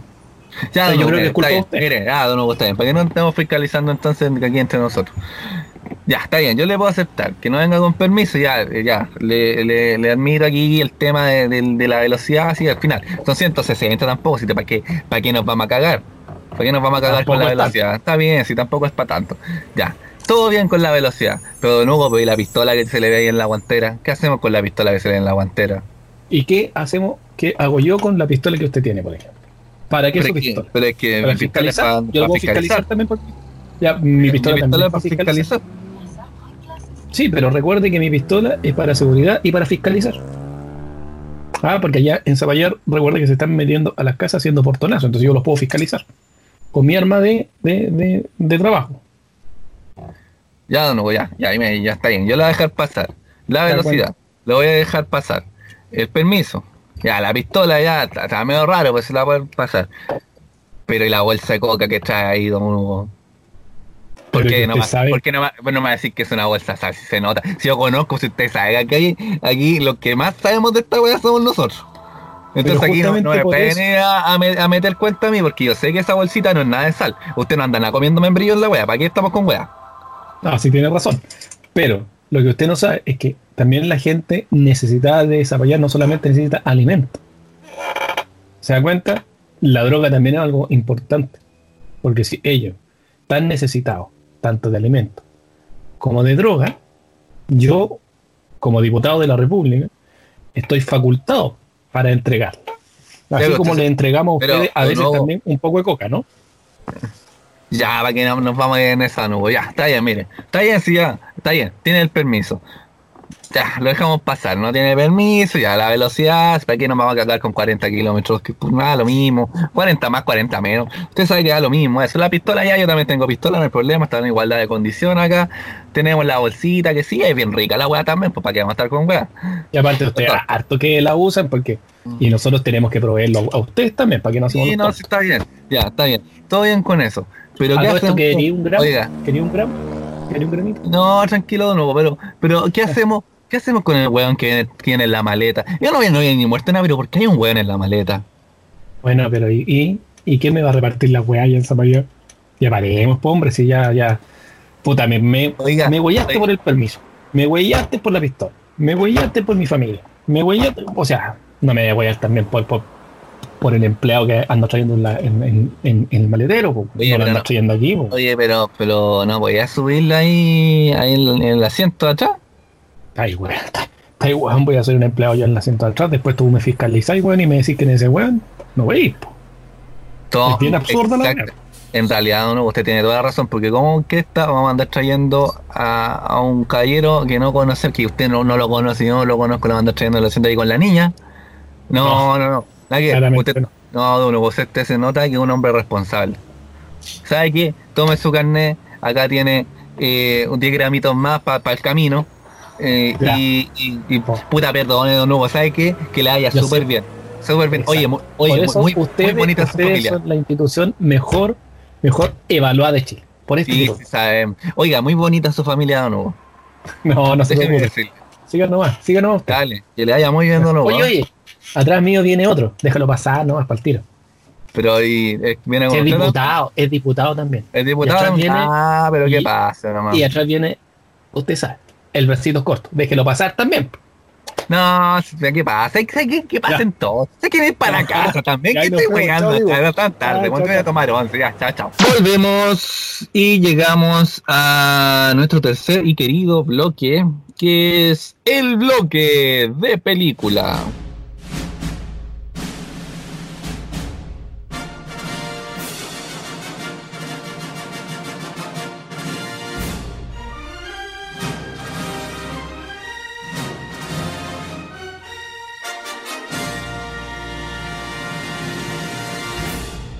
Bloque que ha sufrido cam- Severos cambios.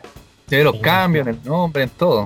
Pero la esencia es la misma. Es el bloque donde analizamos desde nuestra perspectiva grandes obras del séptimo arte, salvo algunas que se nos pasó por ahí. Por ejemplo, un impacto, claro. Pero en general son muy buenas obras. Que de alguna u otra forma han marcado algo. Han marcado algo. Por Y ejemplo, doble impacto siempre- te marca lo mal que trabaja. Exacto, exacto. Siempre tratamos de que eh, la película que les mostramos tengan cierta eh, relación con lo que hablamos en nuestro bloque de profundidad, nuestro bloque 2, nuestro querido bloque 2, la esencia de este programa. Bueno, Y- esta no es el caso. Y este no es el caso, no, este sí es el caso, pero lo vamos a abordar de una forma distinta, porque usted esperaría que habláramos de una película de experimentos, que hay muchas, usted puede encontrar muchas películas donde abordan el experimento de Stanford, el Milgram, etcétera, etcétera, etcétera, pero en una, un esfuerzo de creatividad enorme, Sí, señor. decidimos hablar de esta película em, Cool. que, Porque que viene- experimenta con eso. claro. ¿cómo se llama? La de Robin Williams. Flair, Claro. Puta la wea mala, weón. Ya. El profesor chiflado. ¿eh? Exactamente. Pero la versión de Jerry Lewis. No sé cuál es más mala, weón. Ya. Esta película de la cual vamos a hablar es un remake. Que es un remake que em, viene tomada de películas más antiguas. De hecho, las primeras son, si que no me equivoco, el 68, la, la Sí, primera versión de esta La película. antigua. Pero eh, si usted no la ha visto, da lo mismo, no importa. Usted puede quedar con la trilogía que le vamos a recomendar ahora, que explica muy bien a cabalidad qué ocurre dentro de eh, este universo que crea en la película El planeta de los simios. De los simios, ese es. De los Planeta de los- simios, Exacto. En, este, en esta trilogía del planeta de los simios parte con El origen, el 2011. Luego está El amanecer o confrontación, que por alguna razón se llamó así en, en Latinoamérica, ¿Qué ra- qué- ¿Por qué la cambian? del 2014. Y luego finaliza con la tremenda La guerra del planeta de los simios. Las últimas dos dirigidas por Matt Reeves. La primera por la, pero que le hizo una historia tremenda, weón. Sí, la, pero la primera viene de Rupert Wyatt. Eh, ¿De qué trata esta película? Bueno, eh, le Espérate, recordamos. ah, Vamos a aclarar que la película no trata de, la, de las barras bravas de Chile, weón, con esto de los simios. Aclaremos, por favor, aclaremos esa weá. Pero podría, ser. pero prácticamente es. Eh, bueno, en, la, en las em, lanzamientos anteriores, digamos, la- las que le mencionamos como, como las que dan origen finalmente, o las de, las que se toma la idea de esta nueva trilogía, el planeta de los simios planteaba que era un planeta que se sabía después que era el planeta Tierra, que fue en algún momento dominado por los simios y donde que eran la especie más poderosa. Eh, pero entiendo que en esas películas nunca se explicó por qué ocurrió eso. Simplemente ocurría. Y lo que trata esta nueva trilogía es de darle la explicación y que según yo, de forma magistral lo logran. ¿Y eh, por qué fue elegida para este capítulo? Porque es en base a un experimento. Para variar lo humano haciéndose los graciosos. O sea, los humanos dejando la pura... Ahora, como lo mencionamos nosotros en nuestro, en nuestra, en nuestro bloque anterior, que grabamos hace días, que ya ni me acuerdo lo que hablamos, pero sí me acuerdo que dijimos que eh, muchas de las grandes catástrofes, ¿no? Se producen cuando tú intentas hacer algo por el bien de. Que estáis súper desviado. Fue lo que pasó en esta primera película, de la trilogía de. Exacto, de hecho. La gracia de esta película es que nos va a permitir eh, hacer símiles con eh, lo que vimos en el bloque 2 de los experimentos. Pero sin más preámbulo, hermano, por favor, resúmenos un poco del planeta de los simios. Pero dame un minuto para ir a buscarme una cerveza y ya ven.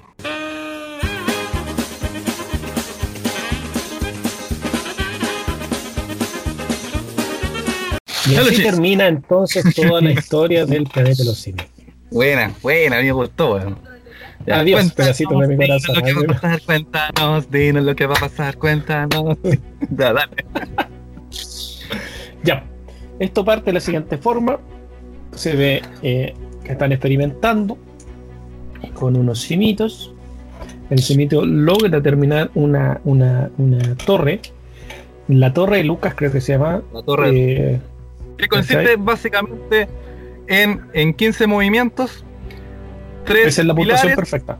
claro, 13, pi- 13 pilares, ir ordenando un, eh, Uno- unas ruedas sin que la rueda más grande vaya nunca sobre la más chica. Entonces Bueno, inténtenlo usted en su casa también. Pues, la busque la puntuación perfecta era 15 y esta monita que mencionó mi hermano, yo voy, voy a ir aportando mi datito por aquí mientras Ya. conversando. La moneda la- que se llama Ojos Claros. Ojos claros. ¿Y por qué se llama ojos claros, hermano? Porque con este veneno que le pusieron, no, con esta, con esta sustancia que le inyectan para poder, eh, porque estaban trabajando sobre una cura en el Alzheimer, la única eh, eh, efecto secundario que tenía es que sus ojos se volvían de un color verde. O al menos eso Y creí. eso le pasó a ojos brillantes. Bueno, y ella lo logra en apenas 20 movimientos, siendo 15 el perfecto, por lo tanto se veía que había Ahora- efectivamente un avance dentro de eh, todo lo que es eh, la cabeza. La sinapsis, la sinapsis. Ahora Sí, yo le invito a usted a buscar esta, esta torre, a ver si la hacen 20. A ver, a ver. Claro. Oye, Entonces parte así, James Franco, que es el protagonista en esta pasada, eh, que el doctor a cargo de este examen y lo hace porque su padre tenía Alzheimer. Eh, el papá eh, está interpretado por, por John Lithgow. eh, John Lygon. un, un- un- un actor de una trayectoria larga, digamos, eh, muy buen actor por lo demás. Podrán conocerlo por Eh. ahí, por How Met Your Mother. Por ahí aparece. Por ahí Eh, tiene unas películas muy malas, pero es muy buen actor. Eh, bueno, entonces eh, crea esto, se cuenta que funciona y va a la presentación a las farmacéuticas, ¿cierto? Para que pongan sus luquitas y desarrollen el, el, el medicamento. Y justo, perro, van a buscar a Ojos Brillantes para la presentación y Ojos Brillantes está como media loca, así como que va, como que estoy media loca, como que no Como quiero que nada. trae, algo quiere. Le estaban pidiendo permiso, no quería, no quería que la fiscalizaran. Se puso loco. Algo así pasó, perro. ¿Qué pasó con ojos brillantes? Déjala cagar, perro. Pa, pa, tiros con ojos brillantes. Justo, perro. Como el guion lo decía, a todo esto, los guionistas de las tres películas son los mismos. Eh, se incluye por ahí a, un- a uno que otro más en la segunda y tercera, pero son los dos mismos Pero de eh, la primera. el equipo, el equipo en sí es el mismo. Es el mismo, por ahí cambiaron director, pero Matt Reeves, muy buena su visión de las películas. Entonces, eh, llevan la bonita justo ¡pum! en la mesa, compadre, presentación, ahí cae, muere, pa. Entonces dicen, guay Mira. terminó, ¿por qué? Para aportar, claro, esta presentación era para que eh, este comité diera el sí, el apruebo, para que pudieran empezar a experimentar con humanos. ¿Y por Eh, qué eh, este científico quería experimentar en humanos, hermano A? Pero ya dije, porque su papito tenía Alzheimer. Porque su papito por tenía Alzheimer. Perdón por ignorarte, hermano. No, se nota que no estás escuchando, te estás comportando igual que tu invitado. Entonces, am, Bueno, Por ahí dan luz roja esto de dice, no, porque eh, el simio se volvió agresivo. Y ahí descubren a los de las barras bravas, justo ahí. Entonces, eh, en ese momento se dan cuenta, después de que se cierra el experimento, se dan cuenta que en realidad la monita se había vuelto violenta porque estaba embarazada y había dado a luz a su bebé. y aquí eh, vemos al protagonista real de la película por primera vez, que es César, el monito de ojos verdes, el monito, interpretado por el eh, gran y mítico actor Andy Serkis, que recordemos que ya es un Serkis. veterano en esto de, el del CGI. de- en el CGI, de prestar su, su cuerpo, su movilidad para el CGI, lo hizo primero en, en, en el mítico Señor de los Anillos, King Kong, Como eh, acá, ¿cachai? Entonces ya el hombre es un veterano, es un veterano esta weá. ¿Qué pasa? Cuento corto, les vamos a hacer la primera bien cortita. Eh, César se hace súper inteligente, aprende súper rápido. Entre medio, el hombre decide eh, experimentar igual con su papá. Se da cuenta que su papá mejora de la noche a la mañana, le cuenta esto a su jefe. Su jefe le dice experimentemos, su jefe era un huevo sin escrúpulo, entonces empieza a experimentar, al final se da en la bola. Se infecta uno de su... Se la estoy haciendo súper corta porque tenemos que hablar de dos más. Eh, súper corta. Entonces, eh, César, en una de esas, se enoja. ¿Por qué? Porque le están pegando a su, al papá Claro. de su. eh, ¿O intervenir acá? Digo, dale, pero, pero para que la hagamos cortita porque las igual son súper importantes. Sí, po, sí. eh, claro, eh, César entonces fue finalmente, se lo lleva William, que es el, eh, el científico. Y eh, ¿por qué? Porque todos los demás monos del experimento fueron dormidos. O sea, los mataron porque Jacobs, que él, eh, era el dueño de esta farmacéutica, no, perdón, era como el gerente de la farmacéutica. eh, no tenía escrúpulos, no estaba ni ahí, y llegó y mató a todos, pero salvaron a este monito más chico, que era justamente César, que fue criado por humanos, y el cual empezó a demostrar una inteligencia superior. Entonces eh, llegó a la conclusión el científico que genéticamente había pasado el, este virus que le habían inyectado a la mamá, a ojos, a ojos brillantes. Claro. Entonces, eh, él se encariña, se vuelve una familia los tres, con el papá, eh, eh, el, el científico y una veterinaria que conocen entre medio. Y una vez eh, resulta que eh, el medicamento que le había puesto al papá empezó a eh, fallar. O sea, no es que falló, sino que su cuerpo empieza a crear anticuerpos para Claro. este virus. Generó anticuerpos, por lo tanto, el, si antes, eh, no sé, pues, la, la amnesia venía de a poco, ahora el Alzheimer ya se estaba detonando y no había cómo pararlo. Entonces se equivocó y, con, eh, y se metió al auto de un vecino que ya habían tenido problemas. Y, y César, que ya odiaba a este weón del vecino porque ya le había pegado con un bate una vez, eh, César va y ya pierde los estribos y, y va y defiende a su familia, pero y le deja come todo lo que se llama el dedo. pero deja la pura cagada, le come un dedo a un weón, entonces lo tienen que llevar a protección animal y se lo lleva. Exacto. Y ahí empieza a convivir por primera vez eh, César con, con los Con de su misma eh, especie. Recordemos que él había sido nacido, criado prácticamente con humanos. Entonces eh, se da cuenta que los de su especie no son como él. Primero empieza a encontrar su, su- su lugar y empieza a darse cuenta cómo son sus, su- sus pares frente a él. Por ahí está Maurice, que es un, que es un orangután de Borneo, para ponerle más color. Eh, Rocket, Claro, pero es que hasta el momento el más inteligente de este grupo de simios es, es Maurice, que es el orangután, porque él ya hablaba en señas, ya entendía algo. Entonces con él eh, César logra comunicarse de mejor forma. Entre tanto, James Franco, eh, el doctor, intenta sacar a César, salvar a su papá y el hombre tiene un- un- una cagada en su Claro. vida en este momento, tratando es de solucionar sus problemas. Lo que, lo que hace acá es crear una nueva mm, Sepa. eh, una nueva cepa eh, de este virus para poder contrarrestar lo que lo que había detenido al del papá. Eh, otra vez impulsado por Jacobs, que es este gerente sin escrúpulos, que no le importó nada, eh, porque le pareció muy interesante que, que generara este eh, que, que hiciera crecer como el cerebro de los simios y se volviera más inteligente, lo mismo que había ocurrido con su papá, que también se había vuelto más inteligente. Y decidió, sin mayor investigación, démosle nomás y empezaron a jugar nuevamente con el virus. Y esto, Entonces- entonces, en este paralelo, eh, yo creo que avanzamos rapidito para llegar al final. Sí, sí. Eh, en este paralelo entonces tenemos por un lado a César aprendiendo a ser mono, a compartir con su especie, por primera vez se sentía dentro de su, de su especie.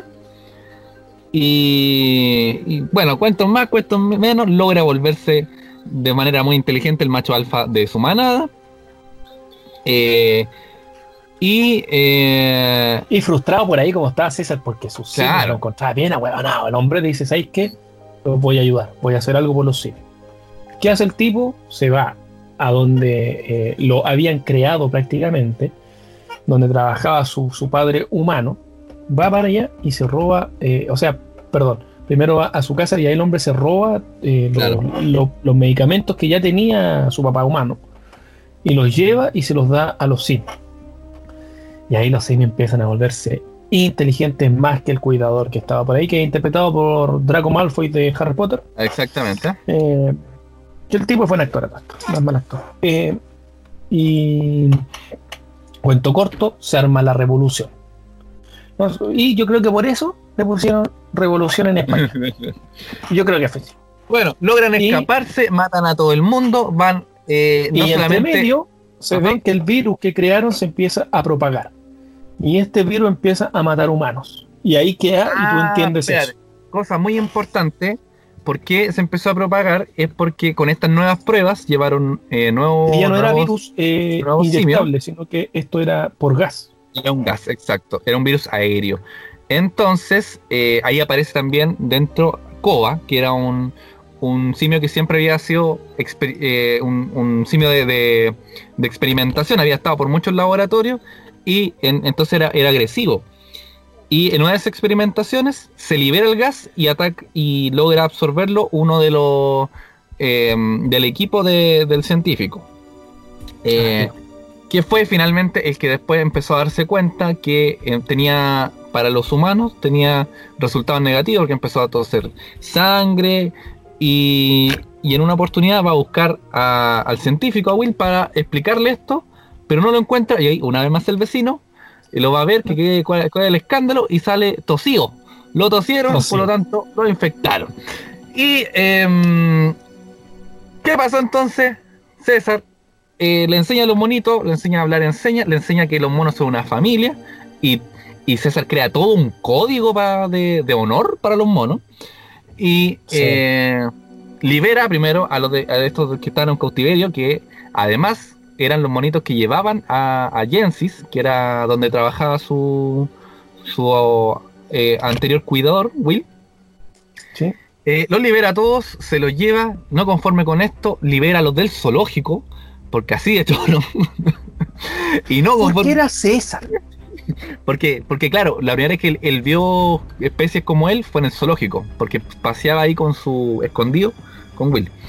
Em, y libera, por supuesto, a donde había estado su madre y donde comenzó todo esto, y libera a todos los eh, simios de- del laboratorio. Queda la cagada, los simios del laboratorio ya eran inteligentes porque ya eh, habían estado expuestos.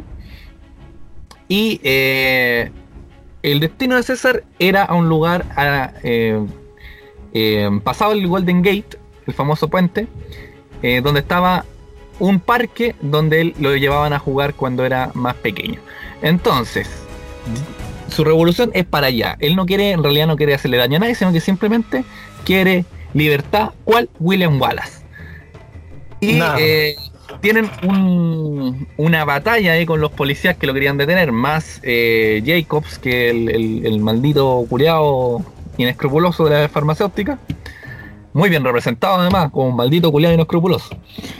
Y, mm, y tienen, según uno nos enteramos luego en la siguiente película, una batalla de 6 horas en el puente Golden Gate, donde finalmente con pura inteligencia y estrategia de César, que era un, era un puto estratega, mejor Sí, que señor. Napoleón, oye, weón, bueno. Eh, logran llegar hasta, hasta el parque y a pesar de que Will lo sigue y le dice, César, yo te cuido, va a quedar la cagaga, te van a ir a buscar. Eh, yo te cuido, vámonos a casa. Y César lo agarra, lo toma de, de- del cuello y le dice, César ya está en casa, chuche tu madre. Así nomás. Y ahí termina la Ahí termina primera la primera de las películas de, de- del planeta de los simios. Ahora, la segunda parte algo así como cinco años después. Eh, Eh, sí, me me parece. No, son 10 Diez años años. después, como lo dice acá eh, Wikipedia, 10 años después de la hecatombe. del Hecatombe. Exacto. Maurice incluso lo, ha- lo, lo habla con César en un momento. Em, Bueno, aquí- ahí, Aquí ya vemos una civilización. ellos ya tienen una tribu, tienen un- son, son, son una familia y los humanos están en decadencia porque el virus ha arrasado prácticamente con toda la humanidad, salvo unos pocos que eran inmunes. Eh, y Oye. hay una ciudad en don- donde mismo vivía César, hay una colonia con unos pocos sobrevivientes, pero estaban sin luz. Y todos sabemos que los humanos no, no pueden vivir sin luz. Entonces deciden ir a la represa que está en territorio de, de César eh, para poder activarla.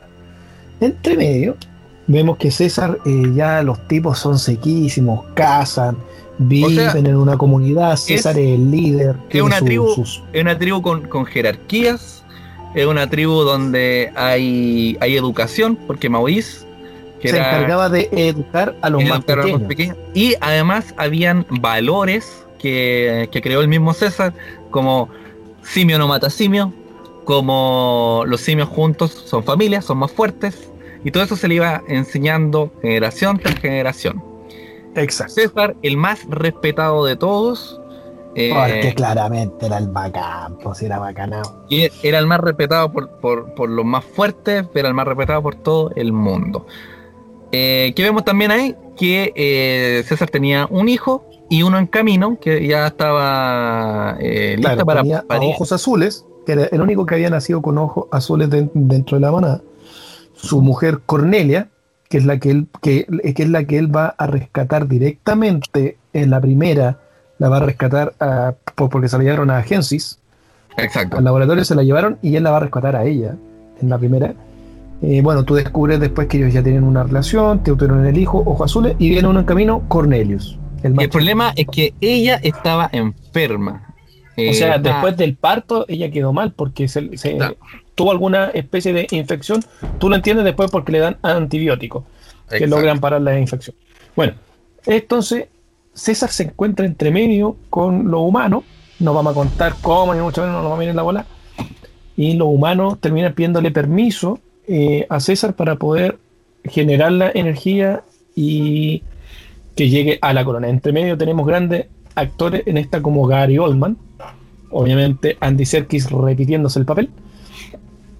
Eh, y vemos que, que, que- que César tiene prácticamente como su segundo al mando a Koba.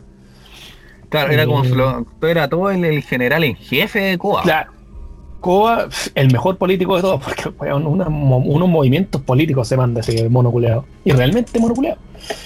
Unos Bueno, movimientos aquí, políticos para poder eh, para- Espérate, espérate. para- Antes de que nos vamos como a la, como a la al, al análisis en profundidad. Cuento corto, César lo ayuda, entre medio obviamente hay unos problemas, porque siempre los humanos a donde van dejan la cagada. Eh, hay unos problemas. El Koba traiciona a César. Porque Koba, recordemos que en la primera era un sujeto de prueba, Es lo habían hecho pebre en los Eso, eh, laboratorios. ese era el aporte que te quería dar. Aquí vemos un, un juego de poder entre César, que, que es lo que quería era paz, quería, quería simplemente eh, hacer eh, crecer su, su trigo, cuidar a, a sus simios y no tener problemas con los humanos porque él conocía a los humanos en sus dos facetas, como unos conches su madre y como eh, gente buena como él conoció. Pero por otro lado tenemos a Koba, que siempre fue abusado por, por, por lo humano. Por lo tanto, lo que tiene Koba hacia lo humano es odio. Y no puede, no puede hecho, hay una escena cuando Koba va en, en- en caballo hacia la, la puerta, que Koba está en otra, el weón, pues, está, Sí, está en argumento. viviendo el epítome de todo su odio, por fin de, eh, es liberado para poder llegar a Claro. destruir a los humanos, weón.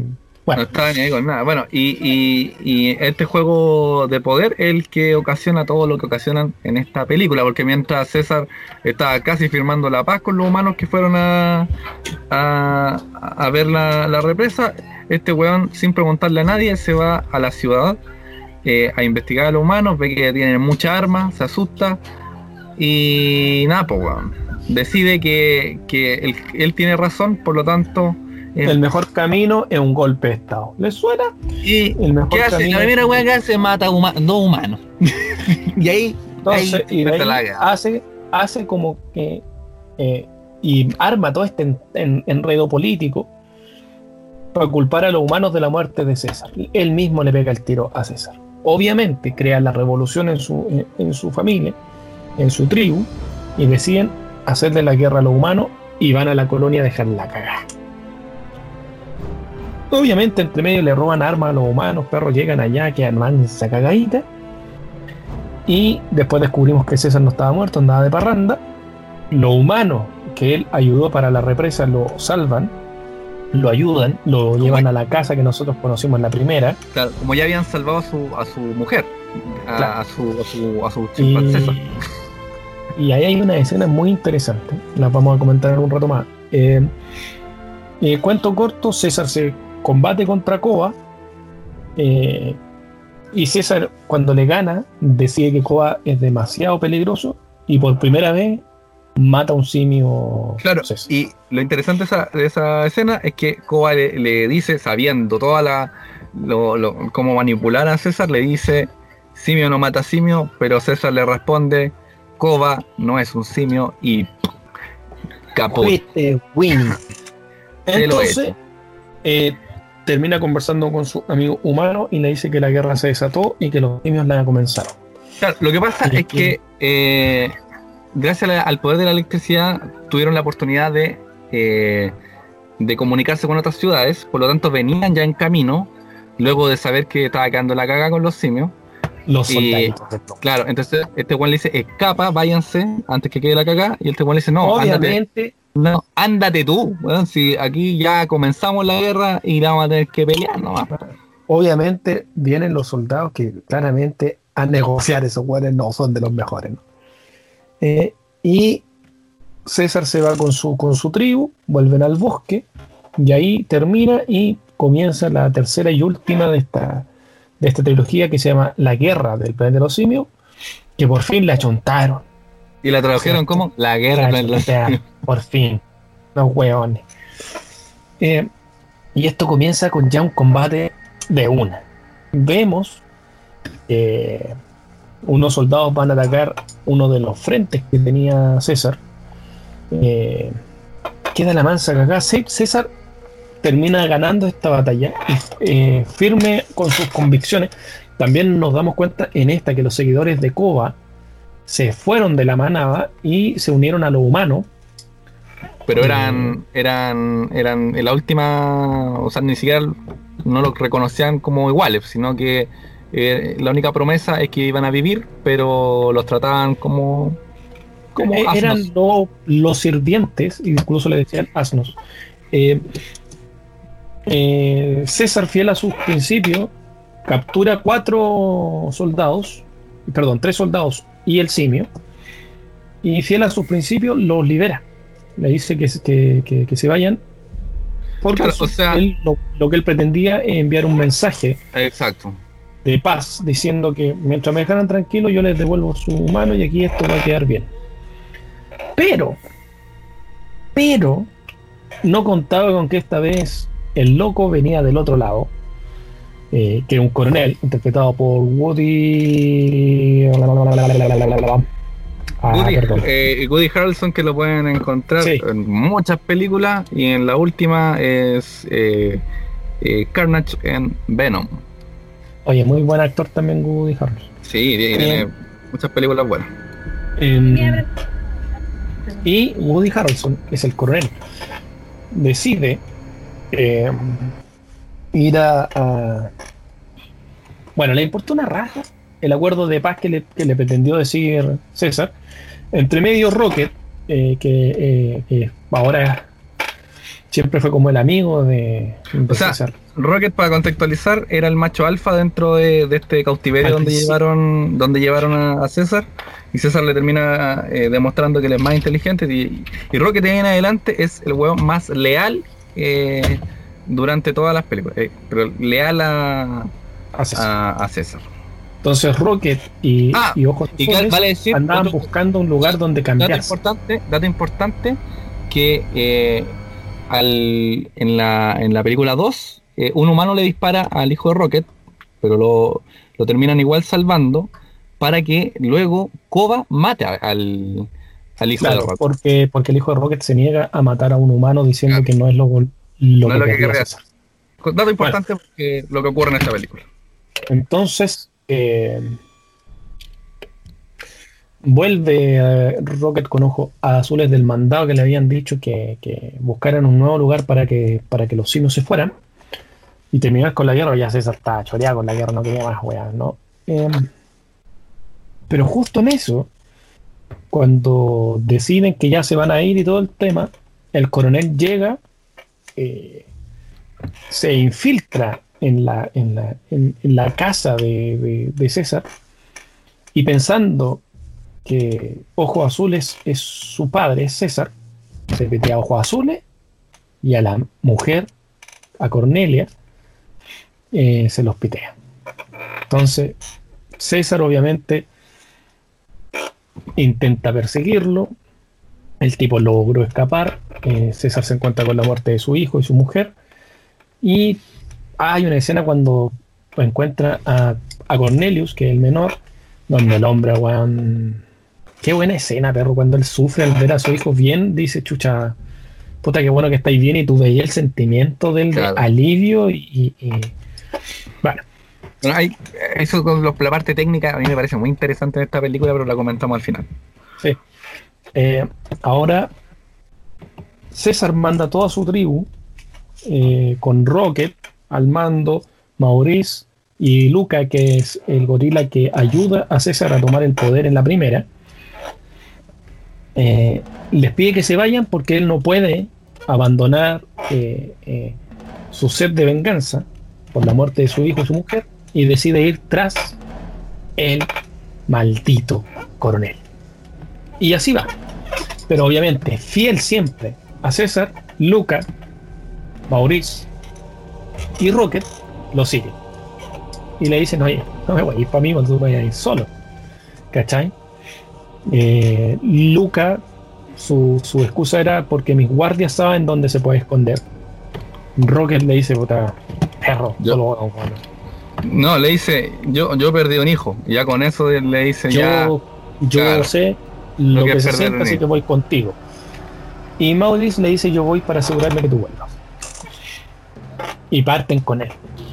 Y en- entre medio César va teniendo problemas con, con- con su nuevo yo, con ser de venganza y, y sus principios. Eh, encuentran a una niña que es muda porque se dan cuenta que el, que el- que el- que el virus muta y hay algunos que no los mata directamente, pero sí los vuelve mudos y los vuelve a su estado más primitivo. Eh, Ah. a una niña que es muda y Maurice se encariña eh, y se la O lleva. sea, lo que pasa es que no les quedó otra porque lo pueden- se echaron al que podría haber sido su papá o al menos su cuidador. César Claro. se lo echó. Porque lo Sí, pues, apuntó con César un lo- arma y este weón, como ya eh, había perdido ya, luego de que mataron a su hijo, toda toda eh, eh, misericordia con los humanos. por los humanos. Eh, no, el weón llegó y lo mató y por lo tanto dejaron a esta niña sola y Mauricio le dijo que no la, no la va a dejar sola, por lo tanto se la llevan a esta Se expedición. eh, siguen tras el, el- el coronel. Y entre medio se encuentran con un nuevo simio, un nuevo personaje, que es Batey, simio malo, eh, que es, eh, es el encargado de, de- de darle la cuota de humor a esta película que por lo demás es densa. Eh, O sea, eso te quería mencionar que claro, este personaje fue a- hasta ahí esta película es tan densa que ya está ahí entre nervioso, triste. y de hecho, que las si tres no aparece este películas personaje, son densas, son películas densas. La primera no es para nada una comedia. La segunda menos, menos, son, son, son bien profundas en su estructura y bien densas. Y esta es la más densa de todas, pero a la vez es la única con, con comedia es que yo creo que yo creo que si, digamos. ¿no? si no le daba un, un, un- un personaje eh, como más cómico, eh, ya bueno, era imposible terminar de ver la película porque era demasiado tensa. De, de hecho, en el momento que está más tenso es cuando él empieza a, a generar chistes. Pero es porque No, hay, que aliviar el guion, por si no, bueno, esta weá. Sí, que creo que un acierto el personaje realmente. Totalmente. Bueno, Totalmente. Y se dan cuenta que él está medio tocado. Es un, es un simio que es medio tocado, que, que- que tiene hasta TOC, el hombre, que no le gusta que le tomen sus cosas. Y entre medio, o sea, él no entiende el lenguaje de señas porque él se crió afuera, no tiene nada que ver con la manada de César. Eh, y él se contagió con la cepa de los humanos. Eh, cuanto corto encuentran al coronel, coronel y, y César se da cuenta que el coronel había atrapado a toda su familia, a toda su tribu y la tenía capturada en un cual campo de concentración nazi y lo hacía trabajar porque el coronel lo iban a ir a buscar los otros soldados que le Claro, dijeron que parara la mano y se fuera de ahí y el guan dijo no, cocinos culados, yo me quedo a quedar aquí Y, y ya, Y- como para, para adelantar un poquito el tema del coronel, el coronel tiene toda una filosofía que es que, em, bueno, de hecho, a, a estos infectados él los mata. Porque, porque él dice que lo que hace humano un humano es la comunicación y, y- y eso como en un lo que él llama como weón, casi una una mm, ¿cómo, cómo es la palabra? Em, una involución prácticamente no, no, pero, pero como que se ilumina cuando se dio cuenta de esto, que, que lo lleva incluso a matar a su único hijo, porque se, se contamina de esto.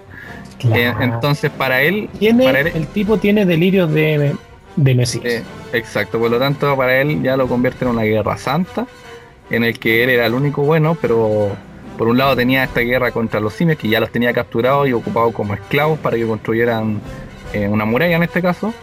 Y por otro lado tenía a, los- a los soldados del norte que venían a, a capturarlo porque eh, era un insubordinado, porque no estaba siguiendo la orden. y porque mataba a, a humanos, etcétera, Y porque mataba humanos, o sea, no, no le interesaba nada. Entonces, Claro. si, si se hubiera encontrado con un hueón malo, era con este hueón. Enfermo en la cabeza. Exactamente, entonces César se da cuenta que la cagó en irse detrás del coronel y no estar con su tribu en ese momento. Eh, y se deja capturar prácticamente, porque el tipo va nomás. Eh, tiene ahí una- unas discusiones con el, con, el, con el coronel que lo menospreciaba. Ah, espérate, cosa importante, antes, antes que de- dejaran esta expedición, porque en algún momento deja a Maurice Rocket, le dije que el- después que matan a Luca, Sí. eh, dice que lo, lo dejen de seguir, es cuando Maurice le da una frase y que, y que importante para el final de la película, que le dice eh, que, mm, que ahora César se parecía más a Koa, en el Claro. sentido de que, que más que buscar el bien común, lo que estaba buscando era una venganza. Exacto. Ahora, Koba lo pena durante toda la película a César. Claramente César nunca se recuperó de haber matado a Koba. Em, y transcurre así. Eh, César logra nuevamente la revolución de su, de su especie. Se liberan, llegan los soldados del norte, se agarran con los soldados que están en esta trinchera. Eh, y entre medio César salva a su familia por última vez, crea el cambio en los simios y termina la película con César, ¿cuál?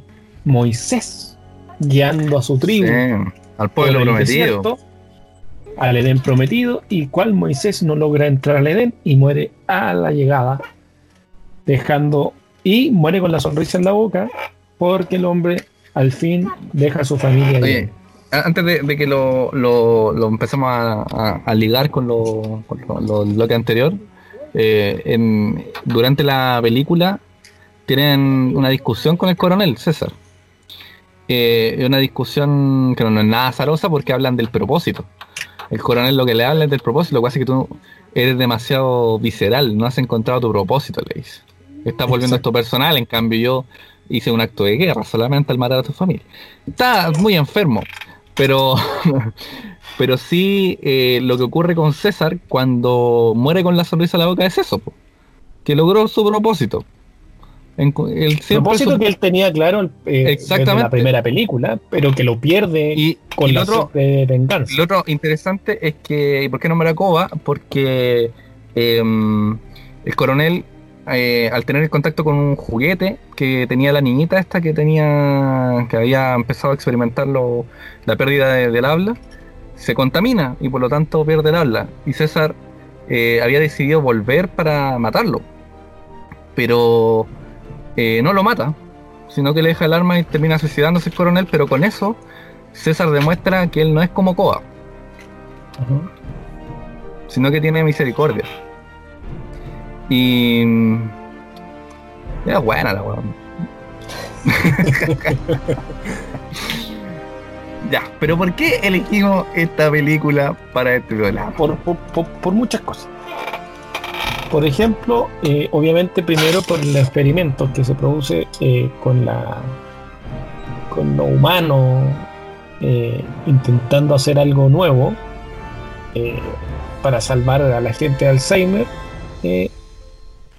crean este virus y por eso primeramente tenemos ahí la primera película que es el nexo como más claro con los experimentos, ¿no? Pero, pero claro, no, eh, desde el principio tenemos como esta, esta dualidad humana, que por un lado buscamos el bien, eh, por, representado en el, en el científico, que lo que él quería era sanar, salvar vidas. Eh, y por otro lado tenemos eh, esta otra dualidad que es la codicia, que lo representa muy bien ahí el... ¿Cómo se llama? Jackson, Jason, ¿Ya? El, el gerente de la, farmac- de la farmacéutica. Jacobs. Como me soplan aquí en, por interno me están diciendo que Jacobs. Eh, y claro, Jacobs representa todo lo malo de la humanidad, pa, weón. Un weón codicioso que no está ni- ahí con, con, con que muera nadie, que no está ni ahí con la otra especie.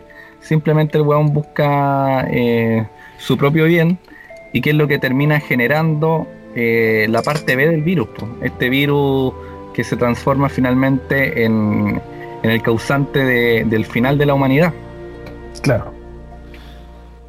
De hecho, eso es, la- es como lo más interesante en, en cuanto a la, la primera película es eh, esta dualidad que siempre vemos. Y ya- bueno, ya en la segunda y la 3, los mismos simios te van mostrando cómo se desarrolla. eh, porque finalmente siempre esto es, eh, es una metáfora de lo que es la humanidad. Claro, a ver, eh, de la primera película, eh, lo rescatable completamente es la evolución que tiene César para, para con su, su, su, su propósito frente a la sociedad y darse cuenta que él... y de hecho tiene unos conflictos internos primero porque, eh, porque lo llevan como una mascota y él no se sentía como Es una mascota. digamos. es, eso también es muy propio de- del, de- del humano en sí, de, de buscar, porque claro, cuando tú tenés, ¿qué, qué es lo que hace diferente a, lo- a las personas, de, a, a los humanos de la otra especie? Es que tienen la capacidad de razonar. Y esa capacidad de razonar te hace querer buscar tus orígenes, Eh, entender de dónde vienes, qué es, lo que, qué es lo que le empieza a pasar a César. Quiere entender de dónde viene, quiere entender qué es. Claro, y el- qué está, ¿no? que luego también lo vemos en la tercera película con la, con la niñita, que le pregunta a. Maurice, que le, con Nova, que le pregunta a Maurice si era un simio, porque ella también quería entender qué era, weón. Sí. En, en- bueno, y vemos todo el viaje de, de César buscando su, su- su lugar eh, y lo frustrante que era para él que, que su, que, que su congénere, con que sus pares se, se- se- comportaran de la forma que se comportaban. Claro. ¿cachai? Y, y él busca el bien común, eh, hacer mejor a su equipo para hacerlos mejores. Y busca esto a través de eh, darles el, el virus también para que tengan este salto de inteligencia. Eh, y nu- nunca quiso eh, la guerra, eh, César, sino que siempre buscó el bien para, para lo suyo. Eh, y aquí en la segunda película tiene muchas cosas muy interesantes, como por ejemplo, te das cuenta que Maurice es un gran personaje del, de- orangután. Porque tú lo ves que él es el que enseña a, los- a los más pequeños eh, lenguaje, a escribir, porque le enseñaba eh, escritura. Es que eso también es, es- eh, lo veis tanto en la 2 como en la 3, eh, que... Porque yo encuentro que esta película es muy inteligente en cuanto a, la- a las personas que lo escribieron, no, no, no veo que haya nada al azar, no hay nada al azar. Entonces, eh, eh, ellos plantean que la comunicación es, como lo dice el coronel después, es lo que hace humano un humano, pues, lo, lo, lo que te hace, lo que nos hizo evolucionar, de hecho, si- yendo a la historia, lo que nos hizo ser diferente, poder eh, eh, crecer como El civilización, lenguaje complejo. es el lenguaje complejo. Y por lo tanto es súper importante, tanto la 2 que Maurice decidiera enseñar este Pero- lenguaje. Claro. Y Maurice tiene, tiene este, esta. Porque también no te das cuenta que Maurice es el que busca la- el nexo con lo humano y comprenderlos más. Y por eso busca a este chico que, que- que dibujaba Claro. y lo va a buscar e intenta conocer más. Bueno, Eh, de hecho, de hecho Maurice le, le dice a, a César, creo que en la, en la primera, que, que él no conocía el lado, que el lado que él conocía de lo humano. Y claro, Claro. eso te puede explicar por qué es, sea como su gran interés. Sí, después tenemos eh, a Rocket, que en la primera película eh, el, macho alfa que, que recibe de muy mala forma, digamos, a, a César. Luego César toma el poder gracias a Luca, que era este, este un gorila que estaba encerrado siempre. Lo libera, lo deja salir a jugar. Y Luca básicamente ahí dice, perro, te debo una. Y se la devuelve eh, simplemente amedrentando a Rocket después de un fue un puro golpe que le puso a César y después Sí. fue amedrentarlo para que César tomara el poder. Eh, y Rocket por su parte tiene mm, tiene también ahí eh, su evolución al ser el, el weón más leal. O sea, si bien los, los tres grandes, que digo yo que es Maurice, Rocket y, y Luca, son fieles a, a- a César, eh, Rocket era como su hermano, ¿no? era como el hermano de. ¿cachai? Sí, Su consejero era el claramente- compadre. Claro, su consejero claramente es, es Maurice, que es como el consejero, y, y su, y su fuerza es, es Luca. Em, y Rocket, bueno, se salva de que le maten a su hijo para que después llegue el maldito Koba. Ahora, Koba no, no era un malo, no, no era malo, para que nada. eso, eso también es interesante. es lo entender bueno de la que- peli. que al final eh, Cuba no, no es que sea malo, po, el en- eh, porque él, nuevamente como hablamos en el, en el bloque anterior, eh, no lo su causa no es desde la no es, no es desde hacer el mal, sino que de- eh, también es de salvar los simios, al menos en primera instancia, ya cuando se vuelve un energúmeno no le importa nada, ya eh, es otro Sí, claro, cuando te das cuenta que es capaz de votar a uno de los mismos de No, ahí ya poder- no, ya no está ni ahí, ahí ya pierde la razón. Pero en un principio era simplemente que tenía la idea de que ellos deberían prevalecer como pueblo. Por tanto, él lo que quería era exterminar al humano para que los simios prevalecieran. el, el Ikoa eh, es víctima totalmente de lo que le pasó a él. Es víctima. ¿cachai? Nunca su- superó eh, los traumas. eh, y tú te das cuenta desde la perspectiva eh, que tiene esta película que no hay malos. Todos No. son víctimas de algo. Su en la tercera, el coronel, que, que es un antagonista real, que creo que el único que tiene en las que en la trilogía, el único antagonista así fuerte que tiene es, es el coronel. Aún Sí. así tú te das cuenta que el tipo quedó tocado después de que su hijo eh, contrajo la enfermedad. Eh, Claro. Pero deteniéndome en, en las dos, Koa eh, eh, es un gran personaje. eh, y, y es totalmente la contraparte de lo que es César, ¿no? César siempre fiel a sus principios, el hombre nunca, nunca buscó el mal para los demás, y no así Cuba que preferían matar a los humanos para poder eh, que su tribu, que su raza prevaleciera. ¿Les suena? Y ya, ya entrando ya a la tercera película donde realmente vemos a un César perdido. eh, dejar eh, ya no es el, César sabio, sino que se apoderó de él todo lo que se llama la sed de venganza. Pero el viaje de César a encontrarse a sí mismo nuevamente es aún más heavy que el de la primera. ¿Cachai? Eh, porque en la primera vemos eh, a un César eh, eh, nuevo, a un César joven, buscando su, su lugar, pero en esta vemos que César se pierde a sí mismo y, y- y logra reencontrarse nuevamente con él. ¿Y en qué momento se reencuentra con él? Cuando decide no matar al coronel.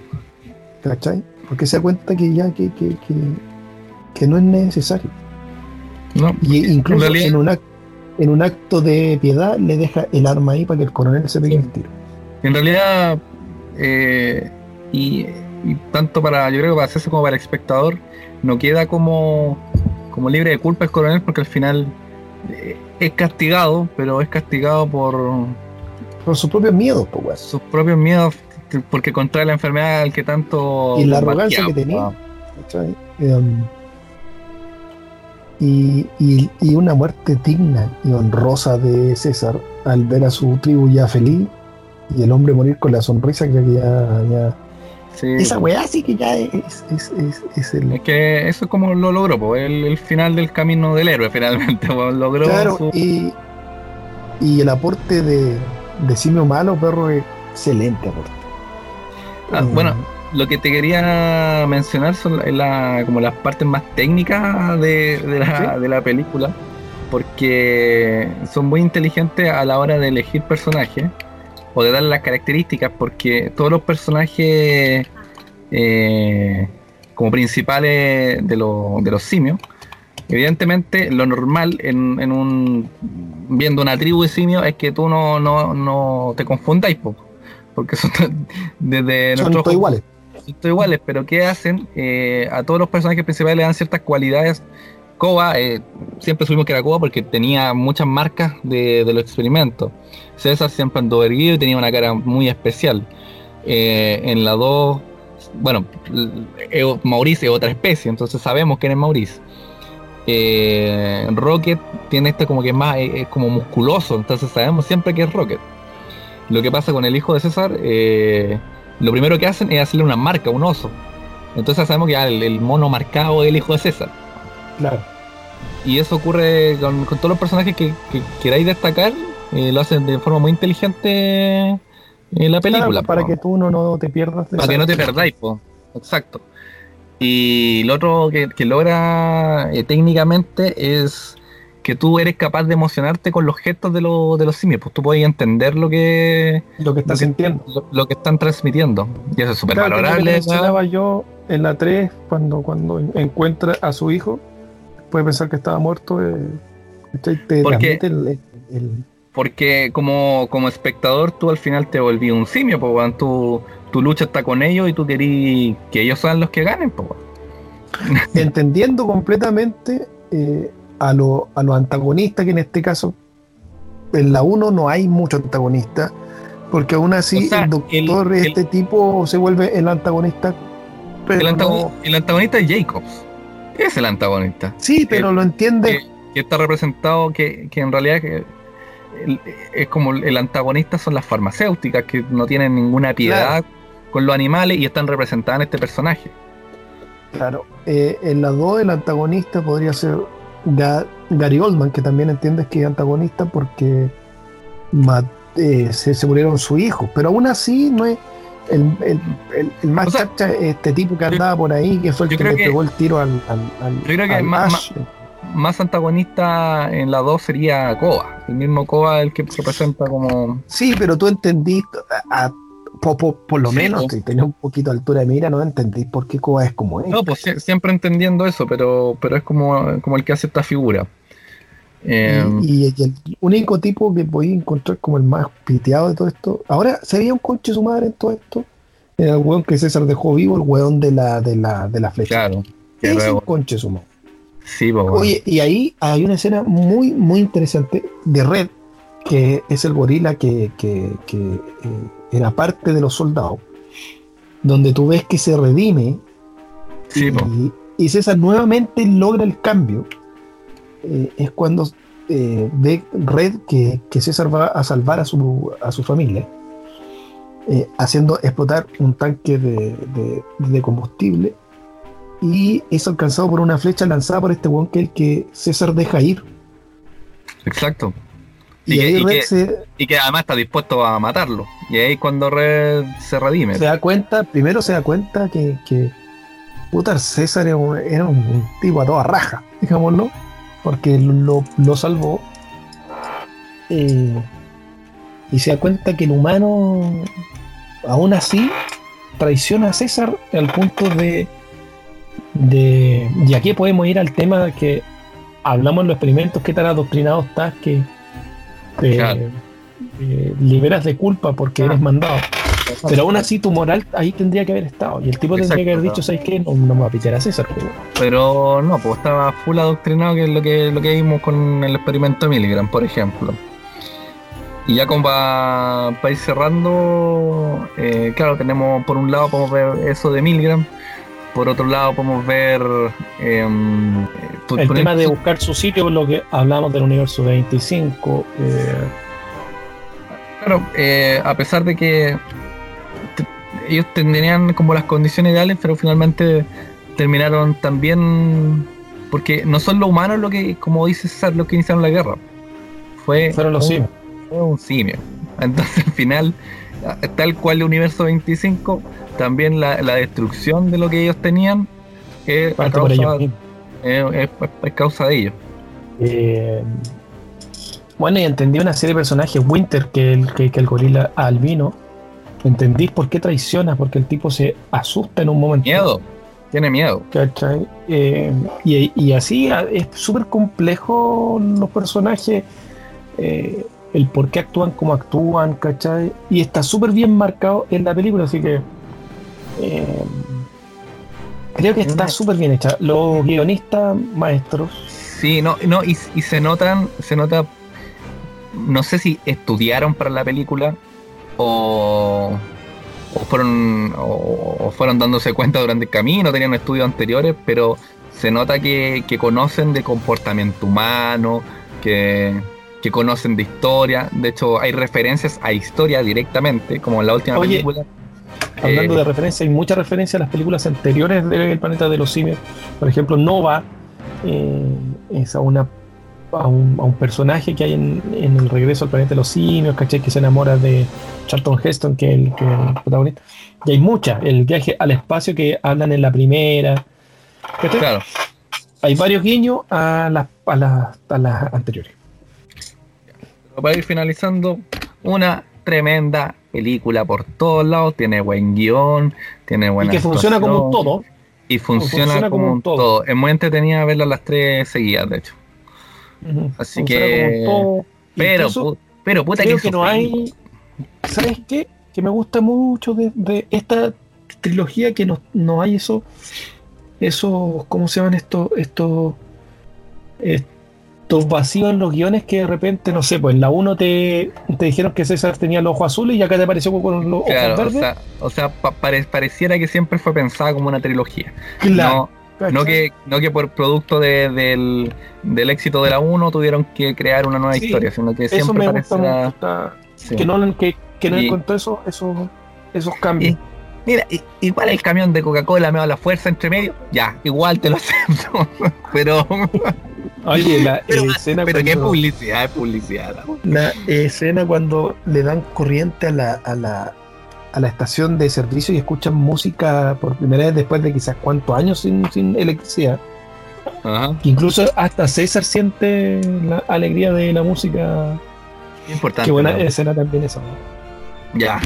Terminamos entonces sí este extenso bloque nuevamente hasta hacer un gran y largo programa. Entonces, dedito para arriba Pero sí, dedito para arriba. De hecho, para la trilogía. yo creo que esta está dentro de mis favoritas all the time. Tu hijo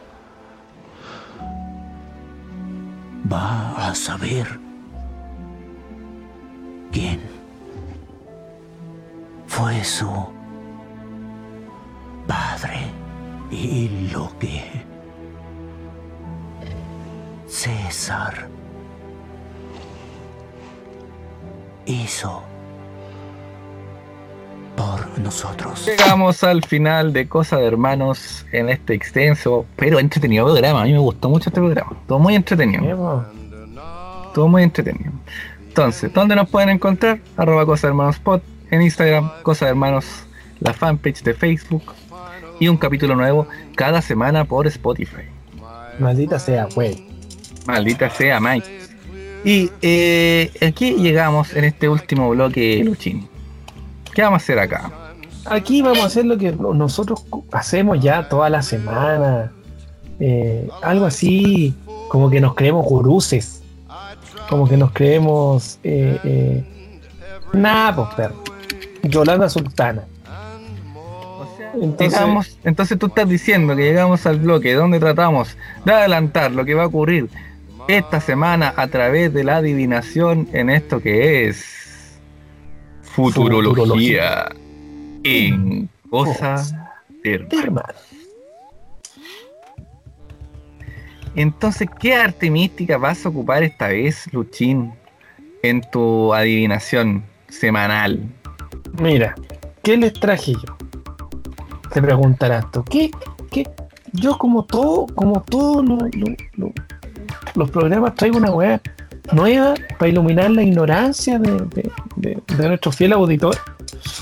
Porque son fieles auditores, pero ignorantes somos todos. Bueno, ¿qué les traigo esta vez? Les traigo la capnomancia. Ustedes dirán, maestro Luchín, ¿qué es esa mierda la capnomancia? es la adivinación por medio del humo. Así que tengo la cagada en la pieza perro con humo solamente para ustedes. ¿Y este manito que nos trae? Yo hoy día voy a leer las burbujas de mi cerveza recién, bueno, no recién abierta, pero abiertas un poco. Y eh, vamos a adivinar a través de la cervecita. Oye, tiene doble eh, eh, dificultad porque es una lata. Entonces, fíjate lo difícil que es leerla. Es una lata, lo que va a hacer es una lata. que No, es una lata de cerveza, entonces las burbujas prácticamente no se ven. Exacto. Entonces aquí vamos a, vamos a aplicar todas las técnicas. Entonces, ¿qué tenemos para esta semana, Luchín? Según. Perdón, el humo. Eh, según el humo que tengo acá hecho la pieza, que no me deja ver mucho, pero que aún así puedo yo adivinar, me dice que esta semana hay problemas en la página web de AFP Modelo. Aquí dice. ¿Tú creí? ¿Tú creí que eso pasa? Aquí dice. ¿sí? Bueno, aquí la cervecita me está diciendo que el gobierno intentaría no dar el bono de 500 lucas. Mira. Pero resulta que no hay cómo hacer que la gente lo devuelva, así que toda la gente se la va a gastar y le haría tremendo Patricio Nazario Yáñez al gobierno con sus 500 luquitas. Oye, viene bueno, ahora el gobierno. Menos mal que va a ser más fácil que el 10%. Mira, pues, mira. Una mierda, pura vuelta, weón. En fin. En fin. Lo que me dice acá el humo, perro, de la casa que tengo acá en la cagá, ¿no? Me dice que esta semana le hacen un control a Chalper y él explica quién es él a través de videos impresos. Porque así es Oye, oye, deja tranquilo a ese hombre, weón. No, se encuentra muy. Pero todo, todo, toda la semana. Pobre chat, pero weón. Es muy hueón. ¿Qué más te dice? Eh, la burbujita me están diciendo aquí que Luciano Cruzcoque extendería la licencia nuevamente por estrés. Oye, Luego de, de- de haber tenido que trabajar 5 días a la semana, 8 horas diarias, seguiría estresado con crisis nerviosa y de pánico el pobre Luciano Cruzcoque. Por último, el humo me dice que todo lo que se llama el préstamo a la clase media tampoco lo devuelve nunca. ¿Por qué? Porque así somos. Porque el chileno es vivo. El chileno es vivo. y su chispeza tampoco devuelve y prescribe. Así que todos nos quedamos con la platita. Ya. Para finalizar, eh, formalizarían al criminalística penca del 13 que se fue a meter ahí muy Barça ahí.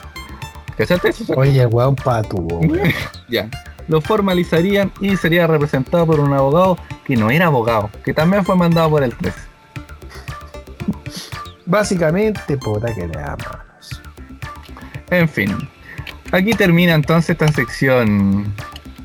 ¿Qué se llama? Futurología. En cosa de.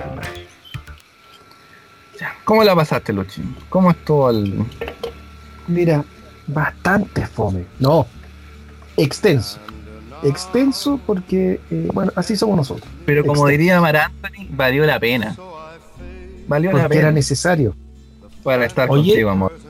Eh, ¿qué, nos, ¿Qué nos podrías adelantar del, de los próximos capítulos de Cosa de Brothers? capítulo de Cosa de Hermanos, volvemos a una de las tradiciones de este programa.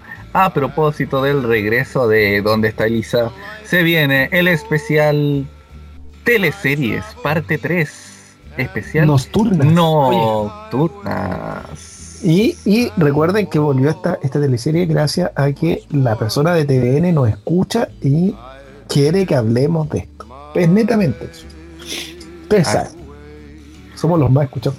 Oye, manito, entonces, Napo, un gusto ¿Qué más queda decir? ¿Qué más queda decir que decir como siempre? Adiós Pedacitos. de mi corazón. My heart.